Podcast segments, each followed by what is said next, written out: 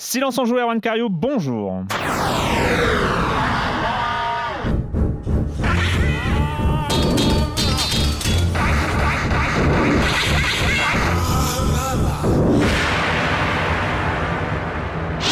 Au programme cette semaine, on va parler de Baba Yaga, non, de John Wick, John Wick X. Euh, enfin, une bonne adaptation de John Wick, oui, parce qu'il en avait connu une au moins. On peut les oublier. On peut les oublier. Ah, il y a eu d'autres jeux? Ah mais toi, le spécialiste de la VR, euh, tu, n'as pas fait John non, Chronicles Ah oui, bah, tu, n'as rien. ça, ça m'intrigue. tu n'as rien raté. on va parler, on va aussi parler de Indivisible et puis et puis on va laisser la parole. On va tous quitter le studio. Euh, oh, bah non, je rigole. Parce qu'on va aussi aborder la Mega Drive Mini. On va en parler tous ensemble, ça nous concerne tous. Mais Mega Drive. Mais bien sûr. Tous concernés. Tous concernés. Euh, le reste du programme, vous connaissez le comme des comme, la chronique jeu de société de Jérémy Kletskin. Et puis je commence en accueillant trois de mes chroniqueurs favoris. Camille Suard, bonjour Camille. Bonjour Erwan. Patrick Helio, bonjour Patrick. Bonjour Erwan. Et Marius Chapuis de Libération. Bonjour Marius. Salut. Vu, je dis le seul que tu dis. Et puis après, on se redit bonjour. C'est ouais, que Marius avait imposé, et je trouve que c'est une très bonne idée. On se redit bonjour, on se salue. C'est le côté plus horizontal de, de, Silence en. Euh, on, commence, on commence avec toi, Camille. Oui, alors ça y est, on a enfin une date euh, pour Google Stadia. Donc, ça hmm. sera le 19 novembre, n'est-ce pas? Oui, hein? Et pas le 20 novembre, une date euh, un peu euh, aléatoire ou euh, oui, alors... une vision que tu as eue? Ça. mais non, mais en plus c'était une hallucination collective. Je veux quand même le préciser. Mm. Nous avons eu pendant la dernière émission une hallucination collective du fait que Stadia sortait le 20 novembre. C'est drôle parce que pour moi c'était c'était déjà acté. Alors peut-être que ils avaient dû dire novembre. Mais ouais, je crois pendant la. Ah oui, non, ils avaient dit, ils avaient dit novembre. Ils avaient dit novembre. Mais le, le, truc c'est qu'on n'en savait strictement rien. On, on, on était tous persuadés. Et vu qu'on se auto-confirmait, on était chacun, chacun de nous avait une sorte d'assurance. Mais non, mais euh, on avait tous deux sources. Bah, ils, ont, ils sont peut-être calés. Euh, peut-être que Google a aussi calé par rapport à tes annonces comme ça un peu. Ouais, ils se sont dit on va pas prendre la même date, on va, prendre un jour avant quand même pour, pour garder notre hein. C'est ça. Ouais, et puis donc du coup, la version gratuite, elle arrivera que dans quelques mois. Euh, enfin, il faudra attendre quelques mois supplémentaires. Un peu bizarre. Et il faudra euh, en premier pour son smartphone utiliser un Google Pixel, donc le hmm. smartphone de Google, ou euh, utiliser le Chromebook Ultra, je crois. D'accord. Et où la, le, Chromecast, Ultra. Ah oui, d'accord. Donc ça, sera dispo tout de suite sur les sur n'importe quel Chrome, par contre? je crois que c'est le Ultra. Hein. C'est juste, ouais. Ah, mais sur les Chrome PC ah oui, sur, les Chrome PC, ça je sais pas. Non, oui, normalement ça c'est bon. Oui, normalement c'est bon. Non, non, c'est le Chromecast, c'est moi qui me suis emmêlé les pinceaux. Sachant que euh, vu que le, le, le, système sera lancé pour les gens qui ont précommandé, qui ont commandé les versions payantes, Tout à fait. Euh, en fait ce sera activé petit à petit au fur et à mesure où les gens vont recevoir leur manette, leur coffret Stadia, où ce sera reçu avec un code et tout ça. Ça va pas être du jour au lendemain, euh, tout le monde va pouvoir, pouvoir se connecter. Hmm. Donc voilà, bah, désolé hein, d'avoir sorti une date qui était. Bah, c'était presque ça. Hein. On avait, il y avait des infos sur Stadia dans la dernière émission, mais pas de venant de nous. Hein, voilà, si tu as des infos sur la PS5, sur la Xbox, Alors, la date de sortie. On va carburer un petit peu. De la Switch 2. Presque juste. Euh, Patrick Oui, alors bah, bah, c'est un anniversaire euh, ces jours-ci. On, on, les marque toujours, les anniversaires, c'est important. Non, pas toujours. Euh, surtout celui-là, hein, ce sont les trois ans du projet Morpheus. Rappelez-vous le projet Morpheus. Moi, j'aime bien l'appeler comme ça. Je trouve que ça, ça chante mieux. J'aime bien ce nom, projet Morpheus. Il y a toute une imagerie derrière. Le, PlayStation VR, évidemment, mm. le casque de la PlayStation 4, le casque VR de la PlayStation 4, qui fête ses trois ans, euh, je crois, cette semaine. Euh. donc, c'est comme une belle page d'histoire. Hein. Mm. On a plusieurs millions d'exemplaires. Je crois que les derniers chiffres, je crois que c'est 3 millions l'année dernière. Donc, ça a dû comment, continuer à, à se vendre. on rappelle quand même que c'est le, donc c'est le best-seller des, des, des, des casques VR va dire, haut de gamme, mm. de la tranche euh, supérieure en termes de, voilà, de, consistance et de, de, performance.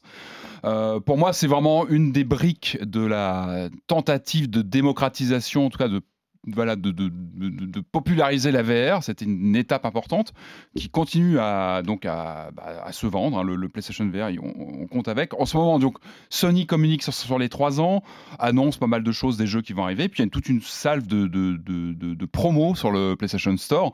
Alors il y, a, des choses sympas. On rappelle pour les gens qui viendraient aujourd'hui au PlayStation VR, ça permet de mettre la main sur des, sur des pépites hein, quand même. Hein. Ces promos, on a du Super Hot, on a du Tetris Effect qui sont vraiment des, des, des incontournables de, la Moss, moi que j'aime beaucoup aussi, Pinball FX2 qui est en promo, le Batman aussi qui était aussi un des grands grands titres de sortie.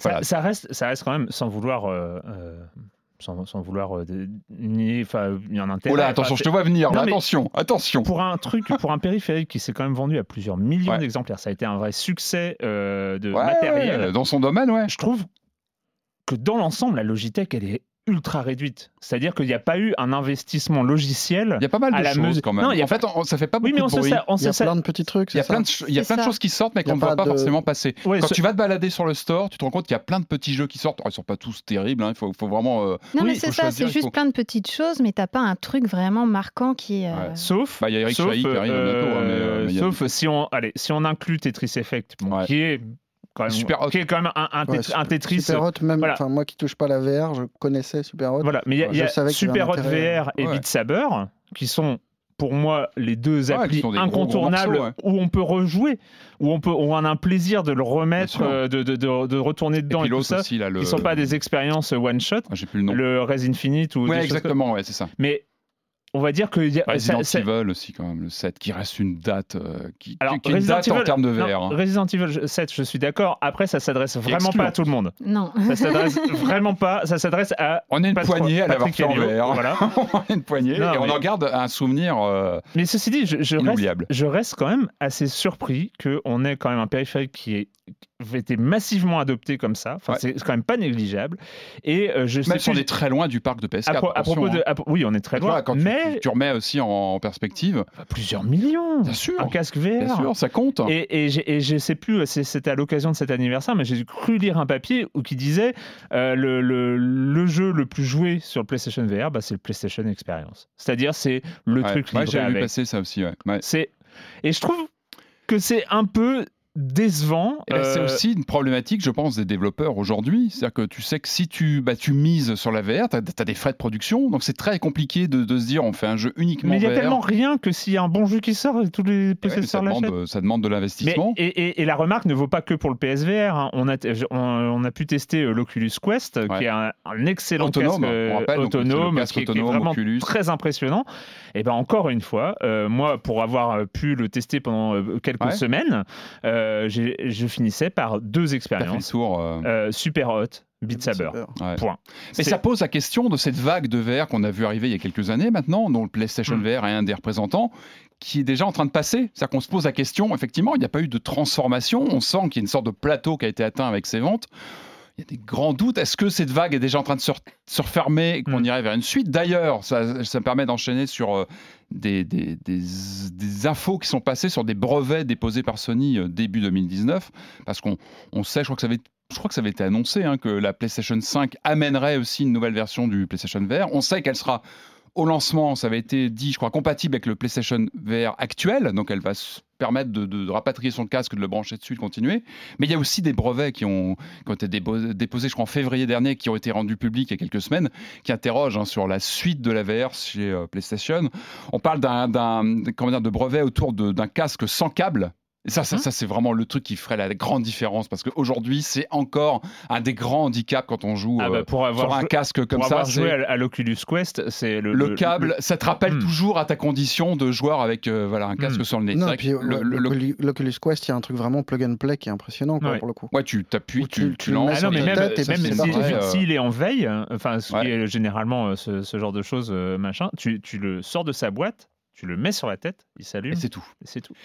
Et ça, c'est intéressant parce que justement, ce- ces brevets nous, nous laissent un peu imaginer ce que pourrait être la prochaine version du PSVR. Donc, pas de câble, ça c'est vraiment la grande Mm, différence. mm. Donc, batterie en- embarquée, euh, connexion Bluetooth euh, certainement à la console. Et puis des caméras intégrées au casque lui-même. C'est-à-dire qu'on aurait pu le, le- la PlayStation Cam en face de soi, qu'on doit caler, euh, faire Mm. attention de bien. Euh, deux caméras à l'avant, une à l'arrière. Voilà, ça, ça, c'est vraiment ce qui a été déposé dans les brevets. Donc, tout ça n'est pas sûr. Ce sont des Mm. brevets déposés, ça peut être juste de l'expérimental. Ça peut en tout cas laisser augurer peut-être aussi l'apparition de la réalité augmentée aussi dans ce casque mm, qui permettrait voilà, de, de cumuler. Ça, on parle aussi beaucoup de, de- de- d'expériences hybrides entre les deux. Ça pourrait en tout cas être ouvert avec ce, ce- ce- ce casque nouvelle génération. En tout cas, le signal important, c'est de se dire que Sony ne lâche pas l'affaire. C'est-à-dire que le, casque actuel est toujours là et qu'il y a des, il y a des projets pour la suite. Ouais, mais faites des jeux. hein. Enfin, le- Ouais, le, parce le que problème, c'est que moi, ça si me rappelle. Acheté le premier, enfin si t'as acheté le premier casque, est-ce que tu y reviens la génération d'après, tu vois? Pour, pour l'instant, pour le que tu réinvestis confort 400 balles, supplémentaire. Moi, j'aime euh, le, le, le trend du gaming VR, ah bah c'est oui. le trend du motion gaming. hein. Enfin, qu'on soit- non, mais qu'on soit très clair, c'est exactement la même chose. C'est-à-dire Ouais. un truc qui marche, qui est fonctionnel. On a vu la qualité du Kinect, qui est quand même un objet technologique absolument incroyable. Pas de jeu. Mm. Et, et c'est fini. Ouais, c'est Voilà. C'est clair, il faut, il faut des jeux locomotives, il y en a eu quelques-uns, il faut que ça, que ça continue. Je pense effectivement qu'il y a un vrai frein de, de pas mal de, de, de, de- bah, de studios de se lancer dans la VR. Je pense qu'il y a un vrai Mm. frein, on le sait. hein. On sait qu'il y a un, un côté euh, rebutant pour une, toute une population de joueurs qui bloque sur le, le côté euh, nausée et compagnie, qui, qui est vraiment une porte d'entrée qui peut coincer. Et euh, on peut espérer que la sophistication des écrans aussi, on parle beaucoup aussi d'écrans de, de plus en plus de meilleure qualité, donc Mm. ils vont aussi faire disparaître les, les, tous les stigmates, euh, je veux dire, médicaux, de santé, de, de vision, etc. Tout ça peut aller vers quelque chose, mais encore une fois, c'est le, le plus de fil et quelque chose de beaucoup plus facile à, à utiliser. Ouais, mais tant qu'il n'y a pas de il faut du catalogue. soft. Il faut Il qu'il fasse. euh, Tant qu'il a pas de catalogue. Encore une fois, j'ai envie de dire, il faut essayer ça. C'est tellement. Enfin, moi, tu vois, dans ma vie de joueur, j'ai quand même quelques décennies de joueur, et pour moi, la VR, c'est vraiment, c'est quelque chose d'unique, et il faut vraiment l'essayer au moins une fois. J'enchaîne rapidement sur les annonces. Euh, on parle toujours un peu de jeux d'aventure. D'ailleurs, on en avait parlé la semaine dernière de, de- de Detroit, alors qui, malgré ce que j'ai pu dire, était bien passé en PlayStation Plus. Ce qui Ah, assez tu t'es fait tacler. Hein. et ouais, Oh mais là c'est très bien. Mais merci aux auditeurs de réagir. c'est très très bien. Et oui, qui était passé en plus, donc assez rapidement quand même. hein. Et d'après ce que j'ai vu, oui, c'était parce que je crois qu'il y avait un PES de prévu qui avait été euh, annulé dernière minute. Donc Ouais. Detroit était bien passé en PlayStation Plus. Euh, donc voilà. On fait le, le- le- le patch de l'émission de, de la semaine dernière. Moi, je voulais vous parler de Life is Strange 2 qui s'approche tout doucement de sa conclusion. Ça se passera le Tout 3 doucement. décembre. Euh, 17 mois, quoi. 16, Dernier épisode 16 qui mois, va 16 arriver. Et on a eu des annonces de- d'édition physique, Hmm. hein, puisque la, la- la saison va se clôturer. Donc c'est l'occasion de, de voir arriver le, le jeu en, en mode physique. Euh, édition standard, ça on pouvait s'y attendre. Puis une édition collector plutôt sympa avec des, des- de la bande originale en vinyle, plusieurs vinyles, 4 vinyles euh, en 45 tours de, de Morali du coup. Euh, des artbooks, euh, des petites figurines. Et puis d'après ce que j'ai vu, c'était d'après ce que j'ai vu, c'est dispo sur le, le store euh, Square Enix. C'est pas trop cher, je crois que j'ai vu dans les 70 euros pour une édition collector comme ça. Patrick, ça Patrick, tu n'as plus de place chez toi. Ne cède pas. Ne cède Ouais, pas. Ton, ton- ton appartement dé- déborde. C'est vrai. Mais arrêter. comment tu le sais Je suis désolé. C'est à ce point-là, c'est marqué. Bon, en tout cas, on attend, on attend fiévreusement cette conclusion de la is Yes. Strange 2. Euh, voilà, on a encore parlé il n'y a pas très longtemps du dernier épisode en date. Marius, euh, on en parlait la semaine dernière, évidemment, ce, ce, ce scandale, euh, un- enfin, ce- ce- ce- cette euh, Polémique. polémique, cette tempête un peu euh, qui, qui s'abat sur Blizzard, enfin, c'est un peu de leur faute pour le coup, mais. euh, Mm. Tempête, ça va complètement. ouais. Ouais. bien. C'est eh, Bien ouh, trouvé, hein, ouh là là. Bel effet de style. ouais. Euh, Ils l'ont cherché aussi. hein. Il y a- il petit, y a eu des. petit rappel, c'était un joueur euh, qui s'est fait bannir pour 12 mois et qui s'est fait se retirer ses prix, euh, Mhm. notamment pécuniers, euh, gagnés pendant une compétition Hearthstone euh, en Asie, euh, pour avoir appelé à la, au- au- un soutien des Ouais. révolutionnaires En mettant un casque. démocrates en- à Hong Kong. Voilà. En fin de. À la fin Nous, on en était resté là. On avait juste évoqué le fait que des employés de Blizzard commençaient à râler au sein de, de leur QG à Mm. Irvine. Et le truc a quand même pris pas mal d'ampleur. Mhm. Il y a eu un appel au boycott, il y a eu des Ouais. détournements de personnages de Overwatch euh, pour euh, soutenir le mouvement. Et puis, au bout d'un moment, le président de, de Blizzard a été obligé de sortir de sa réserve. Euh, il a annoncé que le ban de 12 mois a été réduit à 6, que le, le prix de 10 000 dollars qui lui avait été retiré euh, était restitué. Mais est-ce que ça résout vraiment le problème? Tout en expliquant, ça. avec une espèce de clarté minérale, que les relations de Blizzard avec la Chine n'ont à aucun moment influencé la décision. Jamais. Jamais. Jamais, c'est Rien à juste, voir. c'est Non. juste C'est- le point d'article dans le règlement à des C'est pas lié au fait que Tencent 3B, possède euh, 5% de Blizzard. C'est pas lié au, au revenu de, de, Ah bah ouais. de Hearthstone Mm. en Chine. Rien du tout. Du tout. Non, Mhm. Ah là nada. là, ce sont des gens euh, Ah, intègres. mais le voyant positif, c'est de se voir qu'aujourd'hui, quand même, le- justement, les joueurs peuvent réagir. On sent qu'il y a une réaction euh, grâce aux réseaux sociaux. On- C'est vrai qu'on critique souvent les réseaux sociaux, mais il y a aussi cette, cette capacité aujourd'hui à faire réagir et à pousser justement, euh, bah, Oui, à à mettre un- en tout cas voilà, un un les- face à ces, euh, à ces- ces problématiques, à ces contradictions, à. Et le truc avait été suffisamment loin pour que Ouais. Blizzard annule un événement euh, à New York à New York, ouais, qui était prévu au sein de, Mm. de- de- La boutique de Nintendo. la boutique Nintendo là de ça paraît être un détail comme ça, mais c'est pas rien. On- je crois que c'est Overwatch qui arrive sur Mm. Switch ouais c'était euh, le lancement d'Overwatch Euh, la boutique Nintendo, c'est quand même bah, c'est un endroit emblématique. Un peu emblématique. Tout ça, ce sont des symboles. Et c'est vrai qu'annuler euh, un, un événement comme ça qui plutôt euh, voilà c'est c'est pas rien quoi Mhm. c'est loin d'être anecdotique hein. c'est je pense qu'il y a on sent qu'il y a je pense qu'il y a une peur de, de, de perte de contrôle de, de ce voilà, Bah, ce que le truc backlash, grossisse, quoi. Ouais. de, de qu'est-ce qui peut arriver quoi et, euh, et je pense qu'ils font bien de l'annuler quelque part parce que je- je- vu les, les- les circonstances mais c'est pas bon signe pour eux enfin il y a- il y a- il y a- Et depuis, il y a que trois petits étudiants, enfin trois petits étudiants. Une équipe américaine de Hearthstone qui a piraté aussi un stream euh, pour Ah euh, ouais soutenir avec une petite pancarte euh. Free Hong Kong. c'est vrai? Ah et les mecs se sont fait sanctionner pareil de six mois de, de bannissement. hop. Mais eux, ils étaient tout contents. comme à l'école quoi Bam. Il y a honte de rien. Euh, juste parce qu'il y a eu des suites aussi, Epic euh, a déclaré qu'il n'empêcherait en aucun cas ce genre de revendication, ce genre d'annonce. euh, Ils sur sont très forts. Epic sur le rebond comme ça sur des Même si, euh, même si, je crois qu'il y, a, euh, il y a beaucoup de participation de Tencent dans Epic. Je crois qu'ils ont que 50% d'Epic, Tencent. Tencent, ils possèdent le jeu vidéo. Enfin, il faut, Ouais. faut qu'on se, faut qu'on se fasse. ça. Alors, ils n'ont pas de part dans Silence on joue encore, mais.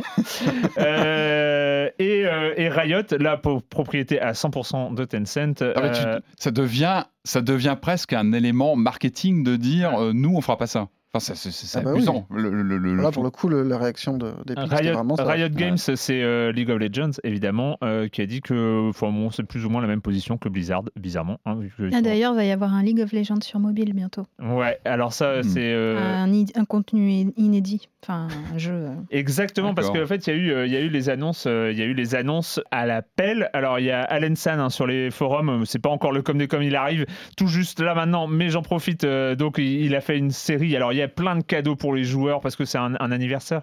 C'est un anniversaire, non? Il y a un anniversaire là-dedans, je sais plus. Euh, Il y a euh, des changements sur la map. Quand même, hein. on est quand même sur, euh, sur les deux, sur les euh, MOBA, euh, c'est avec les trois lines, les, les, les- trucs comme ça. Mais ils ont fait des changements. Je, ne joue tellement pas au MOBA que je ne sais pas hein. Il y a un, des versions mobiles. Il y a World Rift qui est une version de League of Legends pour mobile avec un gameplay un peu différent. Il y a un FPS type Overwatch avec des héros. Il y a un RPG multi euh, sur le même univers de, de Runeterra. Il y a un jeu de baston.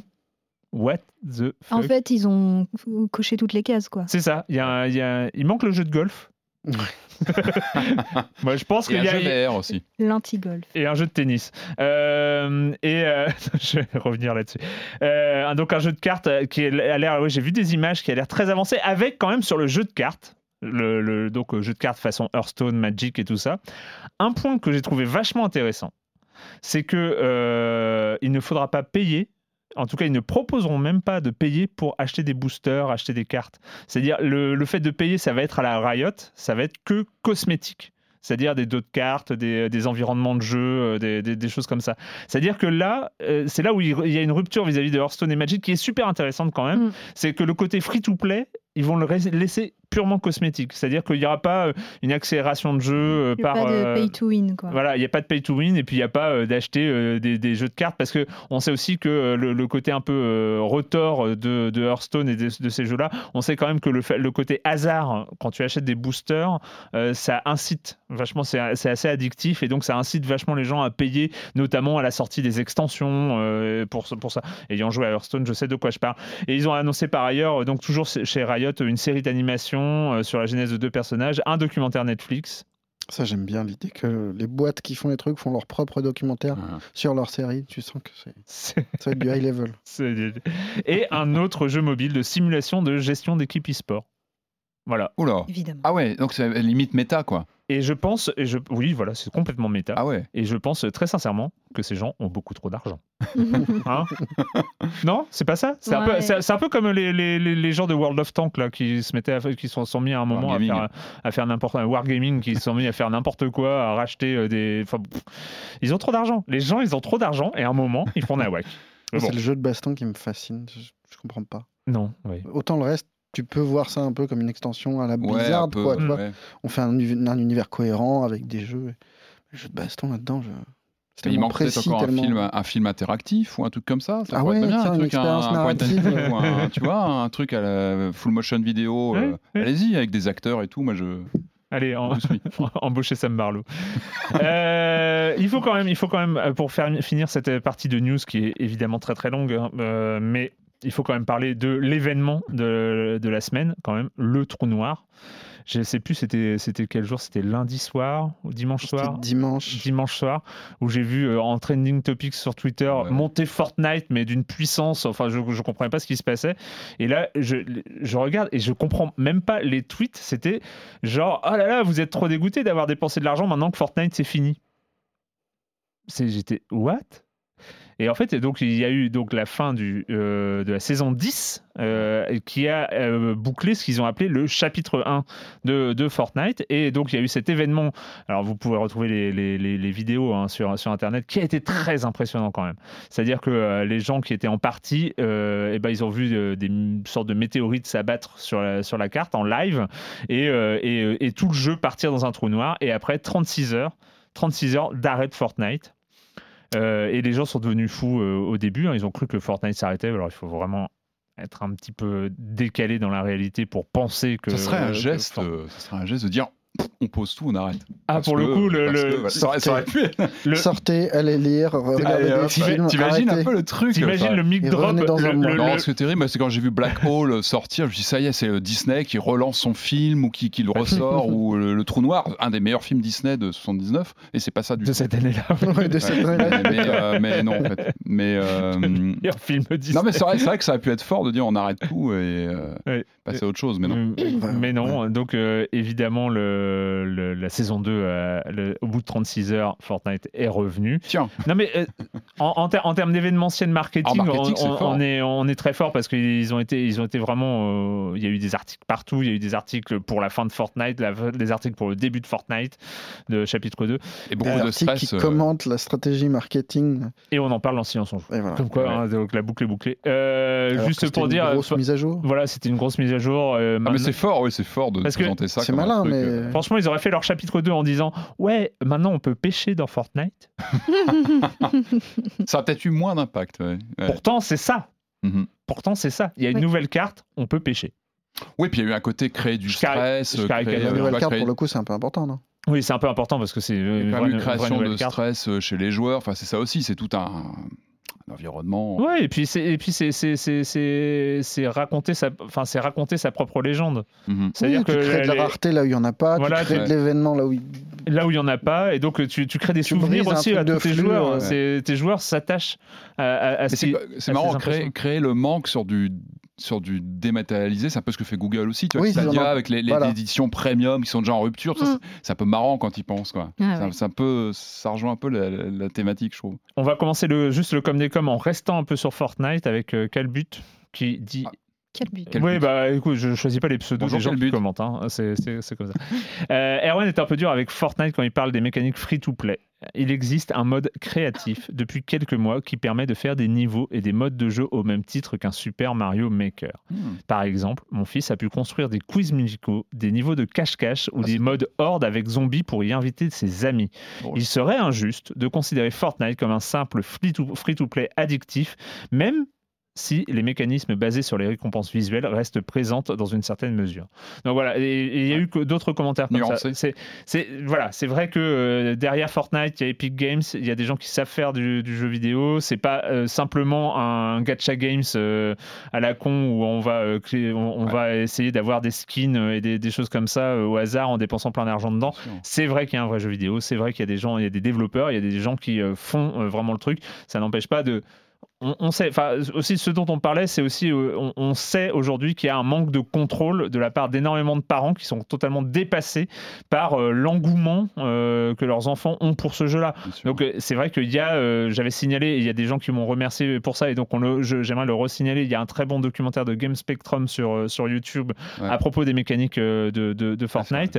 Et, on, on en reparlera. Je pense qu'il y a, il y a aussi ça, ou, que ce soit sur Fortnite ou sur les free-to-play en, en général, ou sur ce genre de. Mais on, on, en- on essaiera d'en reparler dans. dans Mais quel but, t'as raison, quel but, t'as raison. Mais oui, il y a plusieurs consommations de ce jeu-là, en fait. Mm. C'est ça Oui. qui, qui, qui, voilà, qui, qui- qui est complexe. C'était bien à rappeler. Euh, D'autres commentaires euh, sur, euh, je sais pas, j'ai dû faire des remarques sur les jeux de golf et les jeux de tennis euh, dans la dernière émission. Donc sur les jeux de golf, Red qui nous dit si vous cherchez des jeux de golf sympas à part What the Golf, ne croyez pas le il y a plus de jeux de golf qu'a lancé Erwan et jetez-vous sur Golf Story. Façon RPG choupi, Ah dont oui, on avait vrai. parlé Oui. ici. Eh oui. Bah, il, est un- il est un peu hybride, hein, c'est du Ouais. golf, Sur RPG. Golf euh, Club Wasteland, façon apocalyptique, sur Nano Golf, si vous n'avez que 5 minutes devant vous, et surtout sur le terrible euh, Golf Blitz euh, sur mobile. Ah, c'est une leçon, Euh, là. Ouais, c'est une leçon, parce que. Alors, oui, mais moi je parlais de vrais jeux de golf.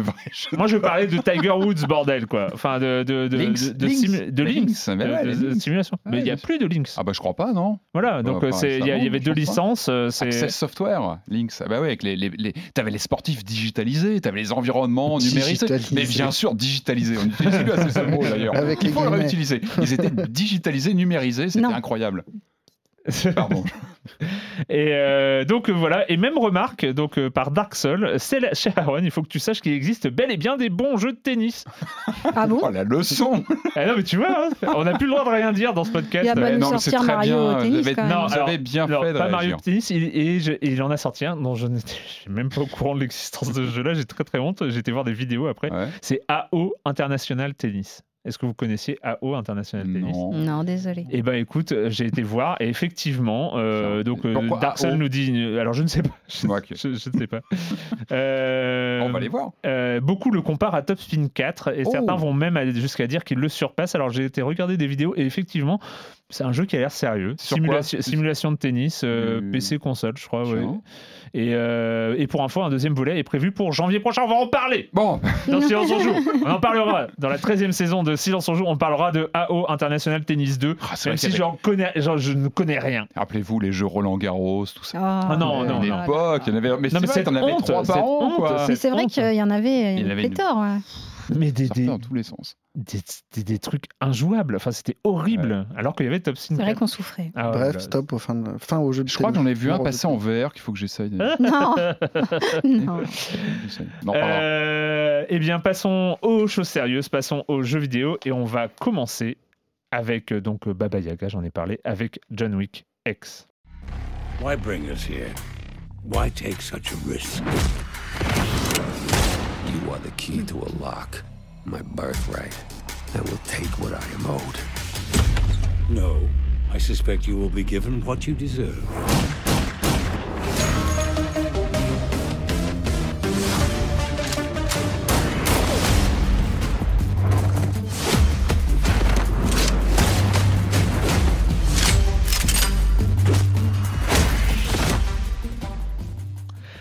John Wick X, donc euh, c'est assez marrant d'ailleurs. euh, Tu nous parlais, euh, Patrick, il y a quelques semaines du fait que tu commençais la trilogie John Wick au, cinéma.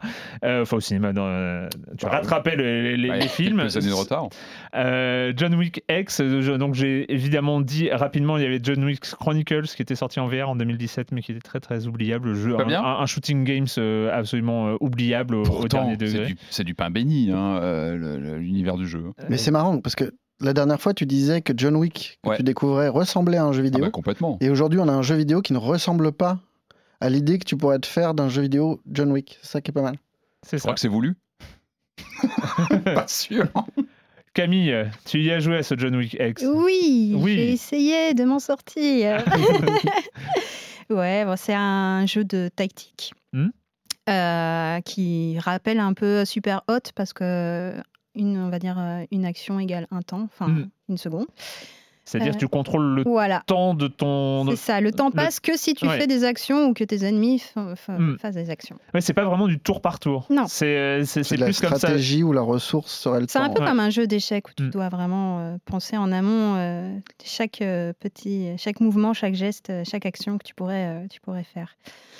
Euh, Qu'est-ce que je pourrais dire? On se retrouve donc, c'est un prequel. Donc c'est un Oui, c'est un préquel préquel, ça se passe vraiment avant les, les jeux, avant le, le chien. Avant... Voilà.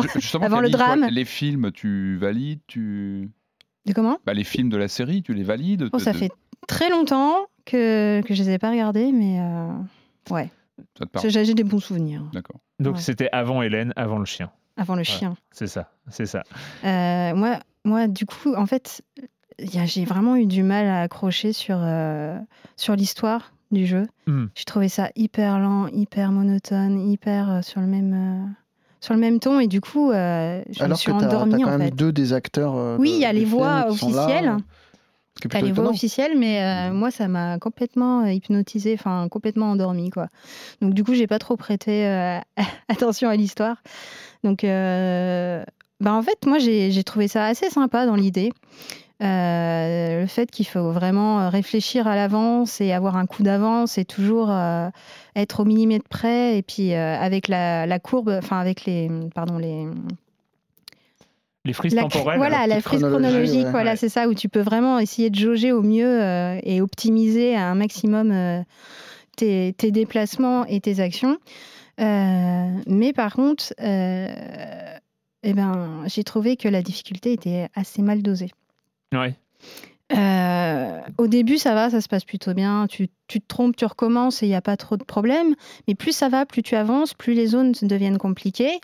Et euh, au final, euh, ben, tu peux te retrouver à passer plusieurs sous-niveaux, arriver vers la fin au boss, te retrouver avec très peu de bandages donc pour te soigner ou un- un- pas assez de, de balles dans, Mm. dans ton, dans ton flingue.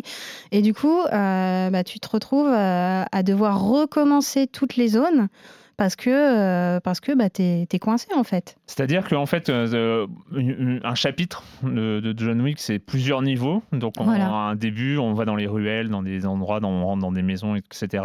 Et, et un fin de niveau, et puis on enchaîne comme ça jusqu'à finir le chapitre euh, du jeu. Et Sauf le... que les ressources, eh ben, c'est celles qu'on a au début, plus celles qu'on trouve en chemin. Mais, euh, à cha- mais dans tout le chapitre, on a euh, un seul set de ressources, en fait. Ouais, et puis on te demande de disposer Ouais, ressources au avant. début du chapitre, Ouais, avant avant que tu connaisses chapitre. le truc. Et tu peux le regretter assez vite, en fait, parce que tu progresses, tu rates forcément quelques petits trucs jusqu'au boss, et tu perds des niveaux, des points de vie. Hmm. Et après, il faut s'extraire du bâtiment, par exemple, après avoir tué le boss. Et ça peut être très laborieux quand il te reste. euh, moi, typiquement, là, j'ai arrêté de jouer, il me restait trois points de vie pour finir deux sous-niveaux, qui sont une boucherie, mais atroce. Ouais, euh, c'est ça. Il y a et des fois, c'est tu es un- obligé de, de- Alors que dans les films, le perso est euh, intouchable quasiment. Enfin, t'as l'impression qu'il est, qu'il se balade toujours. Enfin, il y a une sorte de. Ce qui est l'effet visuel de ce formidable replay.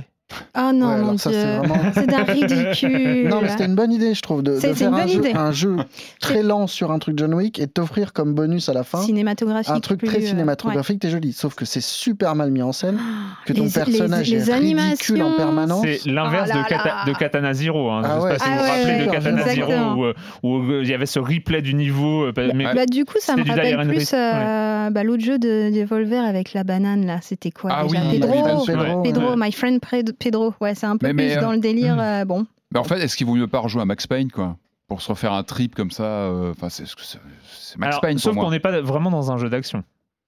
Ouais. Non, là, c'est vraiment de la tactique euh, pure et Mais dure. est-ce que c'est vraiment ce qui se prêtait à euh, John Wick? Moi, je trouve ça pas mal. Je question. trouve qu'il y a des scènes qui sont vraies. Enfin, il y a des moments de jeu où tu te retrouves entouré par quatre mecs où tu es vraiment dans le timing à regarder. Ok, si je pars, ça me prend 0,5 secondes. Lui, il va, interv- il va commencer à intervenir à Ouais. 0,8, donc lui, je le, je le contre. Et tu regardes les deux autres une mecs. logique tu- comme ça de, Du coup, tu as un d'efficacité. truc de- ouais, de- d'efficacité et de simultanéité qui est assez marrant. Et c'est Et quand satisfaisant. tu hein. appuies sur les boutons, après, tu as un Hmm. truc de rapidité. Ouais. John Wick, fallait- Ça, fait du bien. faire un point and click, euh, John Wick. Je- Oui, mais j'ai- et, et alors bizarrement, moi j'ai l'impression quand même que euh, effectivement c'est un, un style de jeu, c'est un genre de jeu qu'on n'attendait pas à, à- à- à coller à une licence John Wick. En même temps, quand on repense au film. Mhm. Avec ce côté euh, John Wick toujours, il a, il a effectivement toujours un coup d'avance. C'est-à-dire que pourquoi c'est Baba Yaga, c'est parce que les, les- les gens en face n'ont aucune chance parce que euh, John Wick est, est trop fort. Et donc ce côté comme ça où, euh, alors, qui est totalement raté dans les replays. Euh, on, on est d'accord, les replays, parce que, parce que le, le personnage euh, fait, des, fait des angles droits, tourne, s'accroupit. Enfin, il y a- il y a- ça manque, les replays manquent d'une fluidité, euh, certes. Et je pense Mm. que s'ils avaient imaginé une sorte de moteur euh, qui, ou, ou pour réorchestrer quelque part le replay qu'on vient de faire, c'est-à-dire euh, euh, faire, faire des vraies courbes, enfin fluidifier un peu les, les mouvements, ça aurait pu être marrant. Et il y aurait pu avoir ce, ce résultat-là Là, c'est juste Euh, gênant, quoi. très, très John Wick. Là, euh, là le, résultat, le, le résultat du replay est, est très gênant. On n'a pas envie de. Tu de- vois John Wick se baisser trois fois pour récupérer des. Ouais. des- des- Ah ouais, non, c'est. c'est- c'est Moi, je l'ai pas fait, hein, le- Non, mais ça, ça me donne pas envie. Mais est-ce que c'est pas un, Alors- riv- un jeu de rythme qu'il aurait fallu faire? Parce que c'est vraiment de la mais, on est, chorégraphie. mais on n'est pas loin, justement. Oui, on n'est pas loin film, de. oui, est- en fait, est- t'es le chorégraphe de John Wick. Quoi. Mhm. Dans, dans, dans- je Même trouve ça que- n'a pas l'air. euh, Ouais, je mais sens je- pas grisé par le. non, il y a des moments qui sont euh, super chouettes, Il y a mais, des- voilà, mais c'est t'as ça. des pics de difficulté qui, Oui. sont, qui semblent Ouais. insurmontables. Et surtout parfois, sur la difficulté, en fait, ce die and retry, en fait, le problème, c'est que les, il y a une, il y a une part d'aléatoire aussi Mm. parce que les, les ennemis sont euh, sont euh, reparsemés mais Mm. euh, de manière aléatoire. Donc Mm. du coup, t'es même pas en mode bon c'est bon j'ai compris, il faut que je prenne ça en compte, il Oui. y a ça machin, c'est bon En là fait, je vais les, pas les refaire. ennemis réagissent à ta ouais, façon de Là je les vais pas refaire ma Ouais, si tu Si tu technique fais et du puis bruit, euh, ils vont se déplacer Comme Hitman, différemment. et comme dans machin. Hitman. hein. Dans Hitman, Ouais. t'as aussi ce, ce genre de- Mm. d'interaction avec les. Et puis sauf que là, t'es obligé de tirer régulièrement, quoi. Mm. Ouais. Et ça devient un bordel. euh. ouais ça devient vite le bazar. Mais il y, a un- il y a un côté, c'est marrant, euh, c'est absolument antinomique, mais je trouve qu'il y avait un côté jeu de rythme, jeu de rythme en tour Mhm. par tour. Hmm. C'est ce qui, ce qui, ce qui va pas. Mais, euh, mais, mais le, le fait d'avoir comme ça cette, ce, ce freeze, ce, ce mode pause sur l'action, euh, mais où tout se joue dans les, la barre supérieure, la barre temporelle. Parce qu'il y a la barre d'action de John Wick et la barre des ennemis aussi. Ouais. Mm. Et Donc on, on est sait- toujours dans la comparaison. On du sait au dixième de seconde qui va, euh, qui va agir euh, dans, dans les deux prochaines secondes ou dans la prochaine Ouais. seconde. On, on sait qui va agir et ce qu'ils vont faire. Donc euh, on, doit, on a. Alors moi, ce qui m'a surpris dans ma manière de jouer, dans ma manière d'appréhender le jeu, c'est que j'avais peur de retrouver euh, ce, euh, ce biais, enfin ce, ce problème que j'ai avec les jeux de stratégie euh, où, euh, qui donnent toutes les infos. C'est-à-dire, on a toutes les infos et on doit agir en fonction des infos qu'on a. Mais euh, et, et pour moi, ça a une tendance toujours à me, à me terroriser et à, et à me dire toujours il y a une bonne solution, il faut que je trouve la bonne solution stratégique pour m'en sortir. Euh, et en fait, là, ça l'a pas trop fait. J'ai trouvé que c'était quand même, même pour le côté jeu d'échecs, t'as trouvé, c'est- il y, a- y a un peu de, il y a un peu de ça. Mais j'ai trouvé que c'était fluide. Enfin, je sais pas si Bah, vous t'as un, avez. un Ouais. peu des deux, parce que t'as as le côté, toutes les informations sont là Mm. dans l'immédiateté, mais t'as quand même ce brouillard de guerre qui Mm. entoure John Wick, qui fait que, euh, en fait, tout est disposé selon un, un petit schéma hexagonal, et, euh, et du coup, on a genre les six cases ou quelque chose comme ça autour de nous qu'on voit, et après.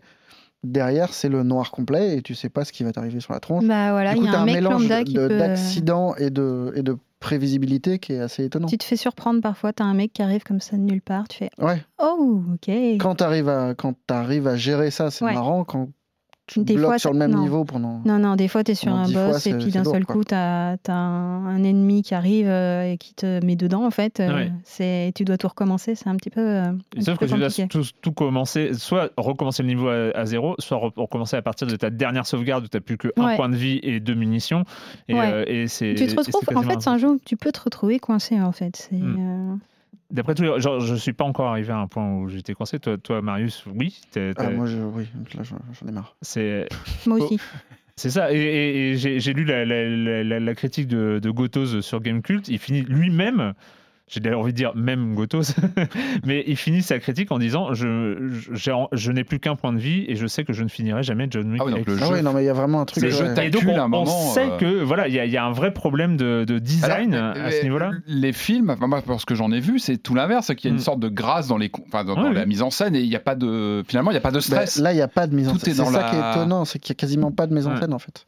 Et ouais, du coup. euh, À la tête de, ce jeu, c'est Mike Bittel, c'est le monsieur Mm. Thomas Wasselon, euh, dont on avait parlé Mm. il y a quelques temps Ouais. ici, euh, studio britannique. Et euh, donc, ouais, c'est. Qui avait fait volume avant, Oui, est qui un avait fait petit volume. jeu qui ressemble un petit peu dans. Ouais. graphiquement en tout cas dans les intentions de, de ce John Wick. Mais euh, ouais, c'est assez bizarre. Ça, ça, ça rentre. Je trouvais que c'était. C'est super intéressant dans les, dans les premiers niveaux. En tout cas, moi, j'ai trouvé ça. euh, Oui, euh, puis tu assez- peux te prendre euh, vraiment beaucoup de plaisir à voir euh, ta tactique euh, fonctionner. euh, Puis il y, a y des trucs- il y a problème. des trucs qui marchent bien, c'est le, le côté, tu as un chargeur pour ton flingue, tu changes après, tu jettes ton flingue, tu prends le flingue des ennemis. Hmm, Enfin, un- Ah non, mais il y a des moments super satisfaisants Ouais. quand tu butes euh, 10 mecs d'affilée, ouais. que tout roule ou que tu t'es en contrôle à peu près, ça Mm. va quoi. Non, non. ouais. John Wick X, 16 euros sur PC et Mac. On parle, euh, il parle déjà d'une adaptation pour, euh, pour console. Il y a quand même un énorme bug, je ne sais pas si vous l'avez eu, mais c'est- ça a été insupportable. Je me suis battu avec le jeu, et le jeu est en QRT. Oui, Mmh. exactement. Pas moyen de changer. Et donc, tu es obligé de passer ton clavier de ton ordinateur en mode anglais pour pouvoir jouer en ZQSD. Euh, c'est ça fait- c'est sale, surtout qu'il y a un truc paramètres, il y a un menu paramètres, et il n'y a, pas, Ouais, euh, de, y a pas de redéfinition des C'est touches. un manque. Ah oui, c'est con. bizarre. Sachant que le ZQSD euh, sert pour euh, naviguer dans la map, c'est euh, bouger, S'éloigner, voilà, pivoter, etc. Ah. Et ça, c'est juste. ouais, Euh, c'est le moment, donc 16 euros, ouais, PC Mac bientôt sur console. Euh, c'est le moment d'accueillir Jérémy Kletskin et sa chronique jeux de société. Salut Jérémy. Salut Erwan, il y a deux ans, en 2017, était sorti un jeu qui a été extrêmement bien reçu qui s'appelait Century, la route des épices. En 2018, donc l'année suivante, un deuxième jeu est sorti, Century, Merveilles orientales, et il a fait un vrai carton lui aussi. Cette semaine, je vais vous parler du troisième opus de cette trilogie, Century, un nouveau monde. Et je vais évidemment commencer par vous parler du concept de ces trois jeux et de ce qui fait son originalité. À la base, ce sont des jeux traditionnels à l'allemande avec des cubes en bois, de placement d'ouvriers, euh, ils sont assez bien huilés. Mais surtout, on peut les mélanger et obtenir quelque chose d'un peu plus complexe qui va démultiplier l'expérience. Toutes les combinaisons sont possibles, on peut mélanger le premier et le deuxième, le premier et le troisième, le deuxième et le troisième, ou tous les trois ensemble, et ça fonctionnera très bien. D'ailleurs, si la mécanique de l'un des trois ne vous plaît pas, vous pourrez jouer uniquement avec les deux autres. Mais concentrons-nous sur le dernier né, Century Un Nouveau Monde, qui même tout seul me plaît énormément. On commence avec 6 ouvriers, on pourra en obtenir jusqu'à 12. Au centre de la table, vous avez un grand plateau avec une vingtaine de zones différentes à la Agricola, dans laquelle vous pourrez poser vos ouvriers afin d'obtenir des ressources, d'échanger des ressources, d'upgrader des ressources. Vous pourrez aussi obtenir des cartes qui vous donneront des bonus ou des tuiles spéciales qui pourront donner des combinaisons intéressantes avec les cartes ou d'autres tuiles. La ressource la plus basique c'est le maïs, ensuite la viande, ensuite le tabac et enfin bouchez-vous les oreilles, la fourrure. Les ceinturiers ont des allures de jeux de gamer avec des illustrations qui se prennent un peu au sérieux et puis une économie avec une dynamique d'offres et de demandes qui demande un petit peu de stratégie. Mais en fait, j'ai joué avec mes enfants de 8 et 10 ans et ça marche bien. Ils ont, euh, c'était très serré, très très serré. Mais j'ai gagné. Hein. Ce qui est vraiment excellent avec Ceinturier Un Nouveau Monde, c'est qu'il est très riche, mais ça va quand même très très vite parce qu'on a plusieurs actions en tête qu'on aimerait faire et puis euh, à son tour, bah tac, comme on n'en fait qu'une seule qui est très rapide, ben les tours s'enchaînent. Et en un peu plus d'une demi-heure, bah, on a fini la partie puis on est euh, bien repu. Hein on a vraiment cette impression d'avoir joué à un vrai jeu, un jeu bien solide, un jeu complet et intéressant. Et donc Century, un nouveau monde, à partir de 8 ans, de 2 à 4 joueurs, pour des parties d'environ 30-45 minutes. Ça coûte aux alentours de 30-35 euros. C'est édité chez Plan B, l'auteur Emerson Matsushi, je vous le recommande. Et moi, je vous dis à bientôt pour parler de jeux en bois, dans le bon sens du terme. Bye bye. Bye bye, Jérémy. On se retrouve dans deux semaines. Euh, ouais, petite annonce. Euh, la semaine prochaine, c'est les vacances. Il y aura un épisode de Séance on joue, un épisode spécial entretien. Euh, mais on retrouvera Jérémy dans deux semaines pour reprendre le programme très chargé des sorties de jeux vidéo.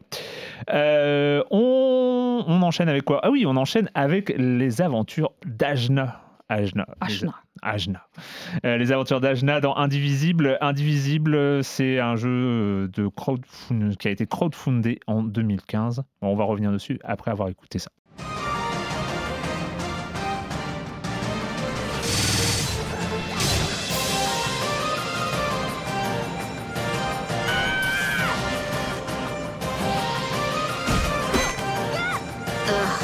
Ajna, up.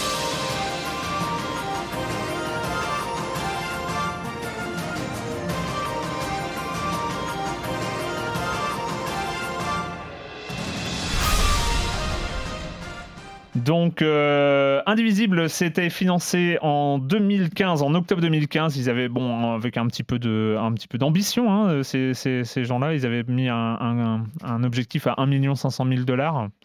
Donc, c'était Hein, mmh, voilà. Pas mal. On, croit en son projet. Euh, évidemment, ils n'étaient pas arrivés, mais alors c'était sur Indiegogo déjà. Alors il faut quand même à signaler parce qu'il n'y a absolument jamais rien qui est de bien qui sort de Indiegogo, sauf euh, parfois. mais Jamais, sauf, parfois. ok. Faut la noter celle-là. C'est totalement gratuit. C'est totalement gratuit. Euh, bref, donc ils atteignent 764 000 dollars en novembre. Enfin bref, le jeu est financé euh, un peu plus tard, le 2 décembre 2015. Il est financé et donc on l'occasion trois ans plus tard donc de revenir sur euh, les aventures d'Ajna dans son village. Patrick, ah. qu'est-ce que t'en as? Ouais, bah, t'étais pas prêt. Ah non, non, non, mais oui. Euh, euh, bah, moi, j'ai découvert. Hein, je, je, voilà, on, a, voilà, on l'avait mis au programme, donc je me suis lancé dedans. Alors, moi, j'ai bien aimé l'ambiance tout de suite, le, côté cartoon, euh, le hmm. look. C'est vrai qu'il y a une ambiance vraiment tout de suite accueillante. Le jeu t'accueille. pour faire simple, je trouve que ça, en gros, ça commence comme des faux airs de beat'em all, on va dire, quand on se déplace dans, dans, cet univers chatoyant, etc.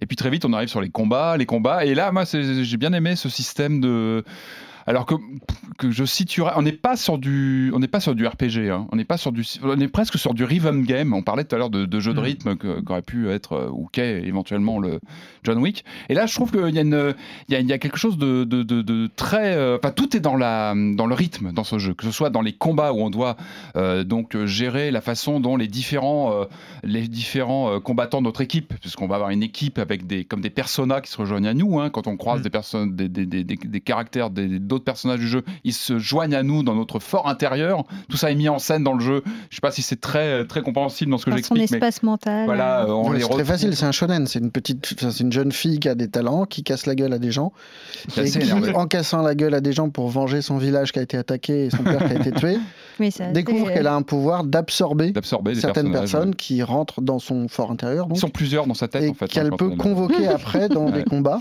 Ce qui est marrant dans le système de combat, c'est que chaque personnage se voit attribuer une touche. C'est ça. Et du coup, le jeu, finalement, les combats, c'est vraiment du jeu de rythme. Et euh, où tu dois vraiment faire attention. Alors qu'au début, c'est comme souvent, tu as une vraie courbe, hein, c'est que c'est plutôt facile. Et puis, quand tu commences à arriver sur des boss un petit peu, un petit peu plus compliqués, là, il y a vraiment une, une science du rythme et comment Ouais. tu déplaces tes personnages, à, quelle, ouais. à quelle fréquence. Tu as des petites, euh, t'as des petites euh, dosettes, des réservoirs qui se remplissent de, de, de, de capacités de pouvoir, etc. Ga- Donc, Gameplay qui est inspiré par euh, Valkyrie Profile, je crois, euh, jeu de la- Chronicle ou pas je- sais plus. Non, Chronicle. J'ai jamais fait moi. mais- non pas Chronicle.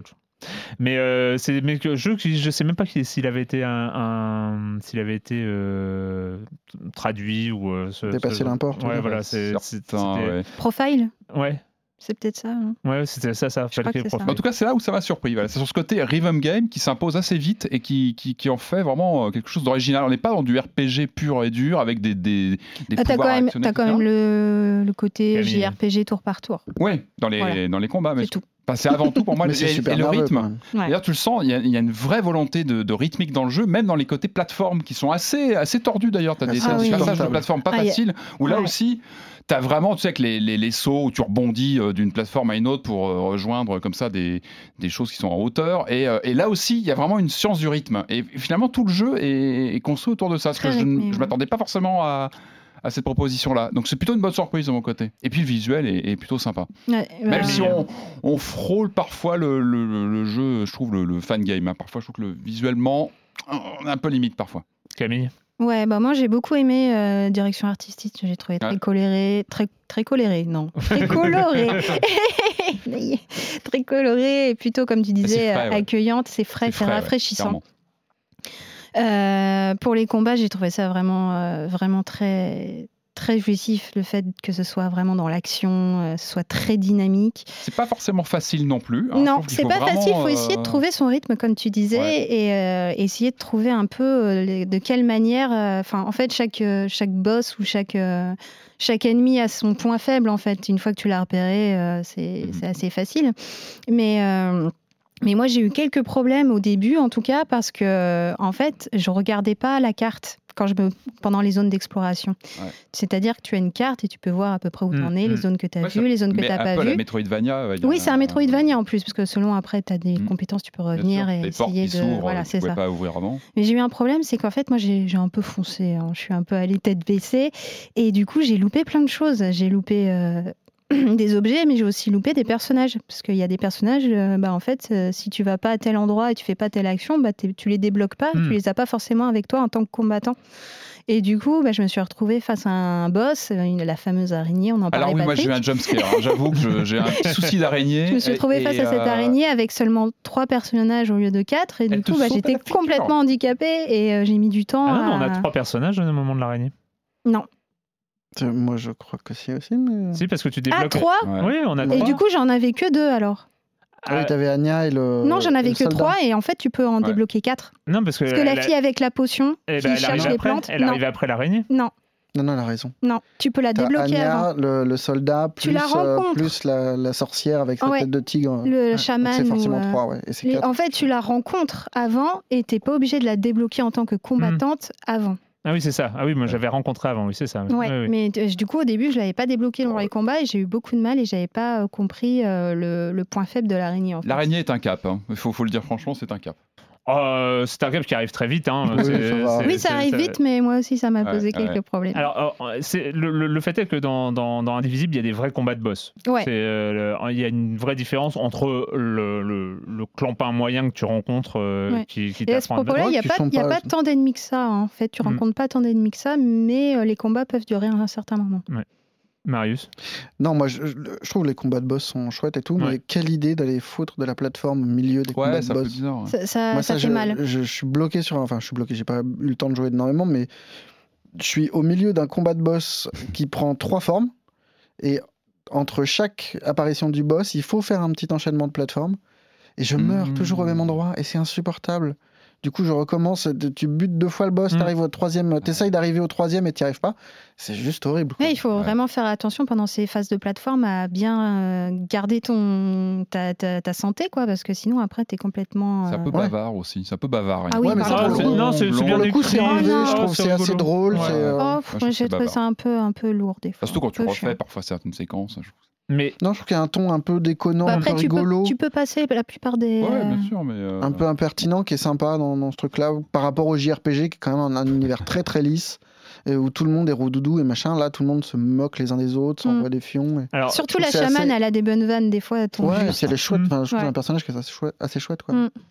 Il y a beaucoup, beaucoup, beaucoup de choses. Enfin, alors il faut déjà préciser que c'est un jeu mode JRPG. On est complètement shonen JRPG, mais c'est pas un jeu japonais, donc c'est un jeu. euh, qui- Mais il y a une intro mais il y a une intro 2 Ah oui. du studio Trigger Ouais. qui est responsable de Kill la Kill, de Mm. Promare, de plein de choses euh, premières d'ailleurs. et je n'ai, alors j'ai rarement, très rarement, en tout cas de mémoire, j'arrive pas à retrouver un exemple euh, d'un jeu où le manque de finition se ressent autant. Euh, à, à différents niveaux. Je trouve que par exemple le, le- le côté plateforme euh, au milieu des combats de boss, il y, a- il y a un, un truc qui, de- qui est impensé euh, là- là-dedans. Enfin, ils, ils ont oublié de, de penser à ça. Et il y, a- il y a ce côté où il y a des, des, des personnages qui sont ultra bien designés, où c'est beau, où euh, l'héroïne ça passe. Enfin voilà, il y a des animations, et il y a des passages, Ah, il y a des passages crado au niveau de- du design quoi. c'est ouf. Mais avec des personnages que tu croises en fond, des, des- des trucs comme ça. Et il y a un mélange de gens entre. T'as juste l'impression qu'il y a deux dessinateurs. Enfin, je caricaturais, mais t'as euh, genre euh, le, le- le maître et son apprenti euh, lointain ou euh, le fanboy qui essaye de faire pareil. C'est un peu Et- ça, c'est surtout le côté fanboy. T'as vraiment l'impression qu'il y a un professionnel et un autre C'est il faut aller vite. bizarre. Et C'est- ça manque d'un DA qui arrive qui dit non, non, tu m'enlèves ça, c'est pas possible. ça. Mais et et j'ai trouvé ça mais super étrange. Ça, do- ça donne un, un- un aspect euh, pas fini. bah, ça Euh, en plus des trucs qui sont chouettes. Enfin, moi, Je ouais. trouve qu'il y a des personnages qui sont marrant, vraiment ça m'a pas choqué, moi. Ah bah, dès le début, dès le début, par exemple, tu as la super animation donc euh, du studio Trigger qui est euh, magnifique. Enfin, vraiment, en plus, bon, ça dure, ça dure pas énormément, mais tu as une bonne minute de. Tu es, dans un univers hyper coloré. Et après, tu as une séquence avec les anciens héros, ce qui s'est passé il y a 16 ans. Ouais. C'est moche, mais à en pleurer. Oui, c'est vrai que c'était pas. C'était pas les mêmes. C'est- Et et- et il y a cette, euh, ce truc qui matche pas. Enfin, ça, ça, ça, ça se rencontre pas. Enfin, je, j'arrive pas à comprendre.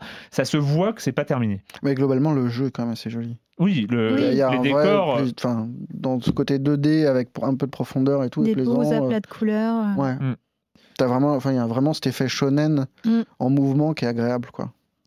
Mais euh, donc, euh, alors il faut, faut bien voir. Donc c'est pas un, un jeu, euh, c'est un jeu à 36 euros. Donc c'est pas, enfin c'est, pas, un- un jeu, c'est pas. on n'est pas sur un. Ça, puis ça promet 15 heures de jeu, 20 heures de jeu Mm. à peu près, je crois. Moi, alors contrairement à, vous, euh, qui est- vous trouvez ça trop bavard, moi j'avoue que c'est, euh, il y, a- il y a deux choses qui me tiennent euh, dans, dans ce jeu-là, c'est les combats et les dialogues. C'est euh, vraiment, je trouve que c'est, euh, Mhm. Après, la phase, la- la- la- ce qu'il y a entre les deux, moi, me- m'embête un petit peu, à, à- à ta manière, euh, Marius. C'est vrai qu'il y a des allers-retours en plus qui sont hyper longs. On passe beaucoup de temps à courir dans les couloirs. Il Ce que disait Camille, c'est vrai qu'il n'y a pas énormément d'ennemis. Euh, c'est c'est pas très, très animé. Non, mais il y a un vrai plaisir, je trouve. Enfin, moi, j'ai pris plaisir en tout cas à chercher, à optimiser mon groupe. Quand tu commences à récupérer pas mal de monde, tu te dis ah bah tiens, je vais essayer de combiner Pour machin placer, avec euh, bidule. Ça, c'est bien. pour voir que- comment. Mm. euh, parce que chaque personnage a son petit temps de, de debuff euh, pour chaque pouvoir. Et du coup, on est dans l'équilibre entre celui qui va débuffer vite et pouvoir attaquer très régulièrement Le tout le temps. cooldown, Ouais, non, de cooldown ah plutôt. ouais. ouais.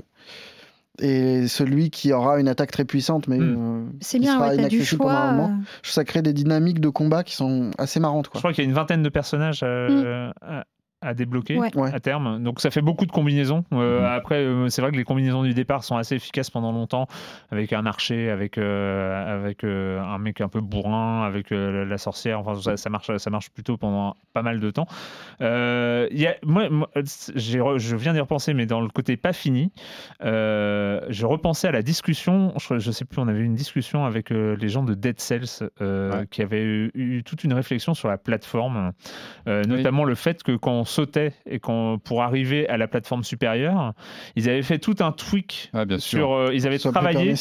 Ouais. bah, pour que euh, que ce soit pas désagréable, quoi. voilà, que, que quand un joueur veut monter et faire un double saut pour monter d'un étage, même s'il n'est pas dans le timing Ouais. exact à, à- Ah à- à ouais. 3 dixièmes de seconde près, eh ben, le jeu est Ah, permissif et fait penser, en plus avec cette impression où c'est toi qui l'as fait. Ouais, content, tu, quoi. tu réussis ton double saut, c'est toi qui l'as fait, mais en fait, le jeu, bah, en fait, Ouais. si le jeu avait été trop, trop euh, euh, rigide, bah, tu ne serais pas arrivé. Ah, là, ouais. là, des fois, je passe du temps avec Ah, la le- hache là, pour essayer Le planter de hache Ouais, dans de là, planter au bon euh, endroit là- pour rebondir. et- Ah ça ne se fait Ouais, pas. C'est au millimètre près, quoi, en fait. Bah, c'est pas un jeu de plateforme, quoi. C'est bizarre de, de- On a vraiment l'impression que c'est pour garnir un petit peu les Mm. niveaux et rallonger Ouais. euh, Bah Non, mais ouais. le temps entre les boss et entre Ouais, les ouais, combats. parce que- totalement. Mais moi, je suis désolé, le, le fait de pouvoir, de devoir, pour attraper la plateforme au-dessus, faire un saut parfait et sortir sa hache au, Au mo- bon moment. à la dixième de seconde, enfin, moi, galère. Je sincère- rage. sincèrement.